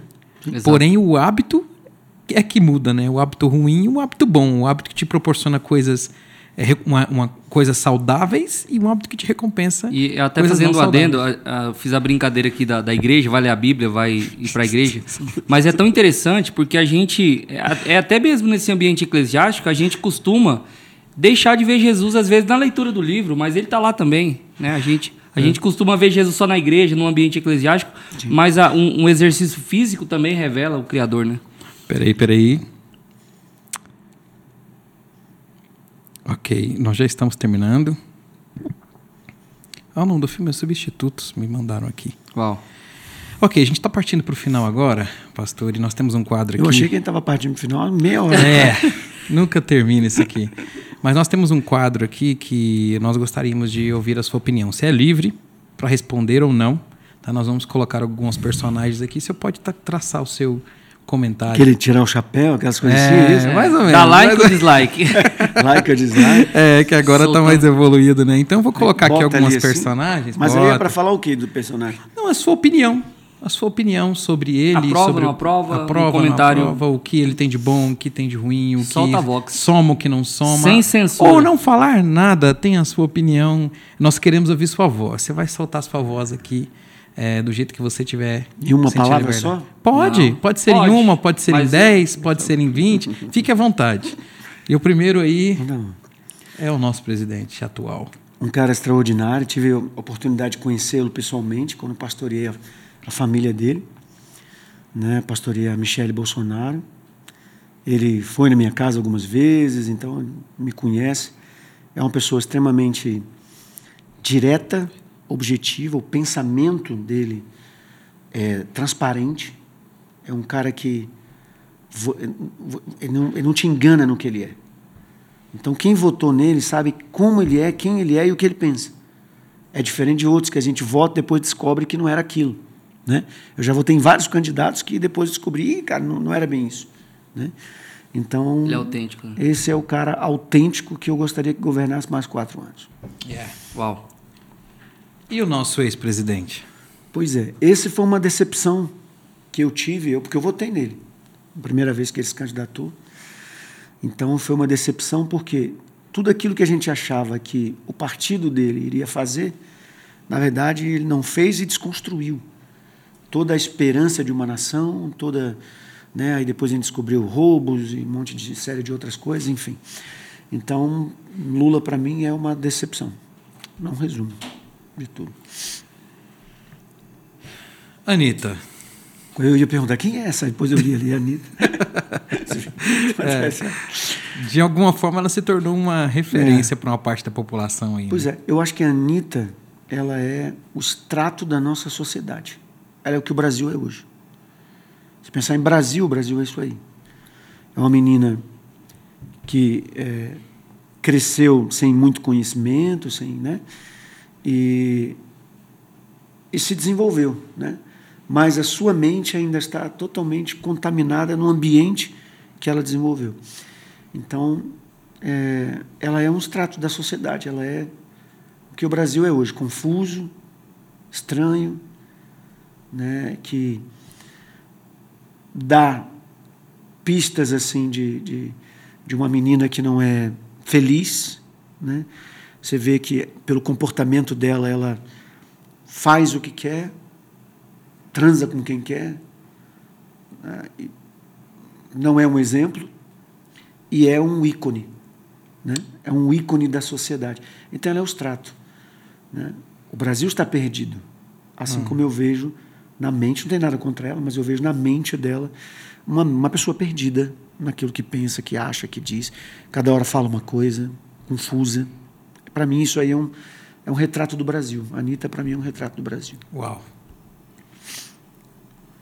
Felipe Neto. Meu vizinho. É? Uau. Mesmo condomínio, mora umas ruas. Comprou a treta com o vizinho. Extremamente inteligente, um garoto que eu acho que é, estudou muito o que faz, sabe muito o que faz em termos do, de redes sociais, de, né, de, dessa, dessa parte de mídias sociais e tal. Mas é um menino confuso também. Não, não se encontrou. É outro retrato do Brasil. O Brasil é isso aí. É a Anitta e Felipe Neto. Você vê que cada hora ele defende uma coisa. E ele vai muito por aquilo que ele aprendeu nas redes sociais. Hum. O que que dá certo? É falar dos outros? Eu vou falar. Uhum. O que que dá certo? É defender uma bandeira de esquerda? Isso é progressismo? Isso é, é ser bem aceito? Politicamente correto. É politicamente correto? Eu vou atrás. É uma pessoa, para mim, que não tem identidade, diferente da Anitta. A Anitta ela tem uma identidade perdida. Hum. Eu acho confusa. Uhum. Ele não, ele, ele eu acho que não tem identidade, ele não sabe quem ele é. Uhum. Por isso ele vive em depressão, é um menino deprimido. Você passa na casa dele, eu nunca vi ele na janela. Uhum. E eu tenho que passar em frente à casa dele quase todo dia. Eu nunca vi esse menino na janela. Você tem uma noção? Pesado. É depressivo. Vive dentro de casa trancado. Pesado. É. Pablo Marçal. Megalomaníaco. É um cara completamente perdido nas suas ideias. Egocêntrico, pensa em si, não se preocupa muito com o resultado disso nos outros, desde que aquilo traga bons resultados para si. Conheci ele desde que não era ninguém. Preguei num, num evento que ele pregou também. E ele entrou, ele entrou por um nicho de vender uma coisa que na verdade não existe. Você não desbloqueia pessoas. As pessoas se desbloqueiam por aquilo que acreditam, por aquilo que uh, recebem. E as, as pessoas se travam também. E ele vende essa ideia de que ele desbloqueia, de que ele faz, de que ele acontece. Ele é o exemplo ruim de coach, hum. que a gente está falando aqui no início. Né? E, e para piorar, ele vai e mistura tudo isso com a religião, com a fé que ele tem. Uhum. Ele é o pior exemplo do que o coach pode gerar para o próprio coach. Uhum. Ele queimou e ainda, e ainda queima o coach, porque ele mistura o coach com, com a fé. Né? Entrou numa de, de querer liderar pessoas, de achar que ele sabe mais, falou que sabe mais do que pastor, sabe mais do que todo mundo e não sei o quê, e quis bater de frente Ainda bem que ele pegou logo o meu pastor de frente. Né? Pastor Deu ruim, Silas, deu que é para poder, é poder parar.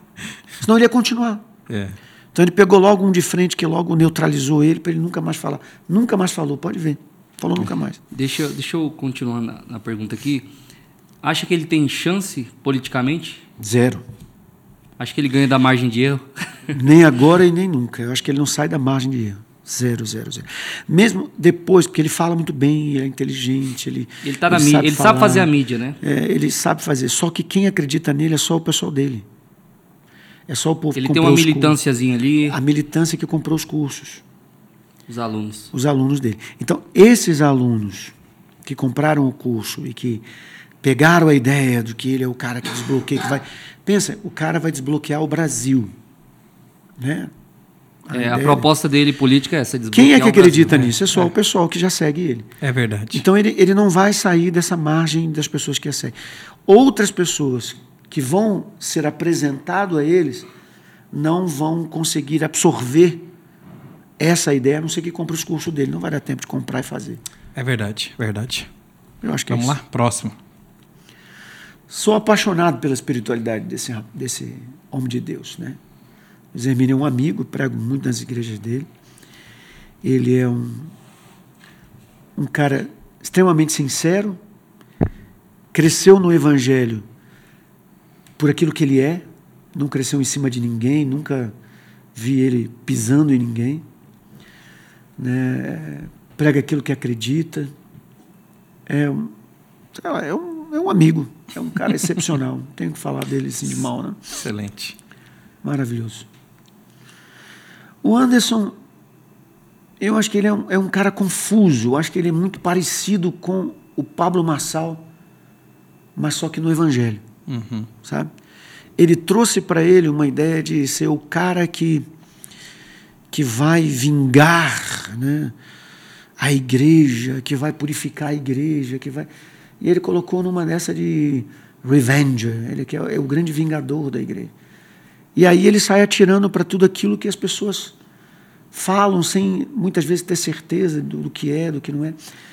Então acho que isso ele, ele acabou atirando, ferindo um monte de gente, machucando um monte de gente. Acertou em pessoas feridas já. E o que eu acho que não é a forma certa de você salvar alguém, sabe? Eu acho que se você encontra um pastor, que acho, o foco dele é pastor, porque eu nunca vi ele falar de alguém que não tenha seguidores, tá? Ele só fala alguém que tem muitos seguidores, porque dá ibope. Ele não fala de alguém desconhecido. Então, ele pega um cara que, mesmo que o cara tenha errado, esse cara merece que, que alguém chegue nele e diga: Cara, vem cá, poxa, aconteceu isso, nós estamos aqui para te ajudar. Eu vou te abraçar, eu vou sentar contigo, eu vou te recuperar, vamos juntos e tal. Não é essa a proposta dele. A proposta dele é: eu vou te expor para que você nunca mais se levante. Você está acabado depois que eu te expor. E isso não é evangelho. Eu não conheço esse evangelho. Eu não conheço esse Cristo que ele diz que ele prega. Então, eu não-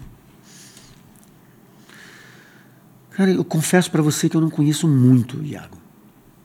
Eu, eu já vi que ele, ele comenta muito sobre a teologia de outras pessoas e tal, mas eu não, eu não consigo falar do, do Iago. Não é uma pessoa que eu acompanho muito. Sinceramente, eu acho que ele, para mim, não é algo que eu né, não posso nem falar bem ou nem mal, não conheço direito. Ok. É isso aí, nós chegamos aqui ao final de mais um Podvox. Mais uma vez nós queremos te agradecer, pastor e doutor né, Djalma Pinho. Obrigado mesmo pelo seu tempo, pela sua paciência em estar aqui conosco às altas madrugadas, né? Obrigado pela disponibilidade. Temos quase uma vigília, né? É. A vigília, crente gosta É. de vigília. Obrigado pela sua disponibilidade, tão prontamente responder as nossas dúvidas e perguntas, expor de um assunto tão delicado e tão, embora já não tão novo, mas tão novo para a maioria da população, né? Nós queremos te agradecer mesmo de coração e dizer que as portas do Podvox estão sempre abertas aqui para que o senhor venha é, expor essas ideias maravilhosas, bater esse papo gostoso. Obrigado. Está sempre aberto aqui. Pedrinho? Pastorzão, queria te agradecer de verdade, não somente por hoje, né, por esse, por esse conteúdo riquíssimo que vai abençoar muitas pessoas, mas principalmente pelas suas madrugadas de estudo, né? Naquele tempo que ninguém via, naquele tempo que a mente fritava, o sono batia, e o senhor se manteve firme lá estudando, buscando conhecimento. A igreja brasileira precisa de pessoas com um, um, uma alta bagagem de conhecimento para nos ajudar, para nos instruir. E o senhor tem se gastado, como o Paulo diz, gastado e deixado gastar pelas almas, né? A gente vê seriedade no trabalho do senhor, a gente vê comprometimento, a gente vê é, é, caráter. Eu queria te agradecer por isso e agradecer por ter nos dado esse tempo incrível mais uma vez, devido nós sabermos aí da sua agenda corrida, de, de todo, todo, todo esse atendimento que o senhor deu para nós aqui no Goiás. E o senhor fez questão de nos abençoar aqui, então Deus abençoe sua vida e como o AJ já falou aqui, as portas do Podvox estão sempre abertas para o senhor. Não se esqueça de lembrar da gente, por isso que essa canequinha aqui vai de Ah, presente obrigado. lá para casa do senhor. Um abraço para sua esposa. tudo na minha bolsa aqui, cheio de presente. hein? É, e vamos terminar aqui de uma forma bem legal. Nós já vamos pedir para você deixar o seu like aí, faz seu comentário, nós vamos responder. Comenta. Siga nossas redes sociais, compartilha com os amigos e vamos terminar assim.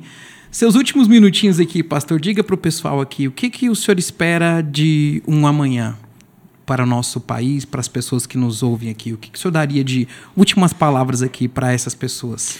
Bom, eu só posso é, desejar e querer né, que que nosso Brasil seja cada vez mais espiritual, que as pessoas sejam busquem cada vez mais essa inteligência espiritual, filtrar o mundo e as coisas que acontecem pelo olhar de Deus, pela mente de Deus, pela mente de Cristo. Se a gente fizer isso, a gente com certeza vai ter um mundo melhor, não só um Brasil melhor, mas um mundo melhor. Eu peço oração a todos para que continue me dando cobertura, sabe, para que eu possa levar, orem pelo Instituto de Inteligência Espiritual para que a gente consiga que muitas pessoas queiram se debruçar nisso e se desenvolver nisso. Né? Peço oração pela minha família, porque o trabalho não é fácil, então ficar longe da família, deixar as crianças em casa, deixar a esposa cuidando das coisas quando eu deveria estar lá para ajudar. Então essa é a parte mais difícil, então por isso eu peço muita oração por isso, para que a minha esposa também seja forte, me ajude nisso. Né? Graças a Deus até aqui ela tem ajudado demais. Então é isso. É, o que eu desejo é que a gente consiga fazer desse mundo um mundo melhor. Muito obrigado, Brasil, Globo Deus abençoe, Terrestre, galera. irmãos de Anápolis. Um abraço para todos. Valeu! Abraço.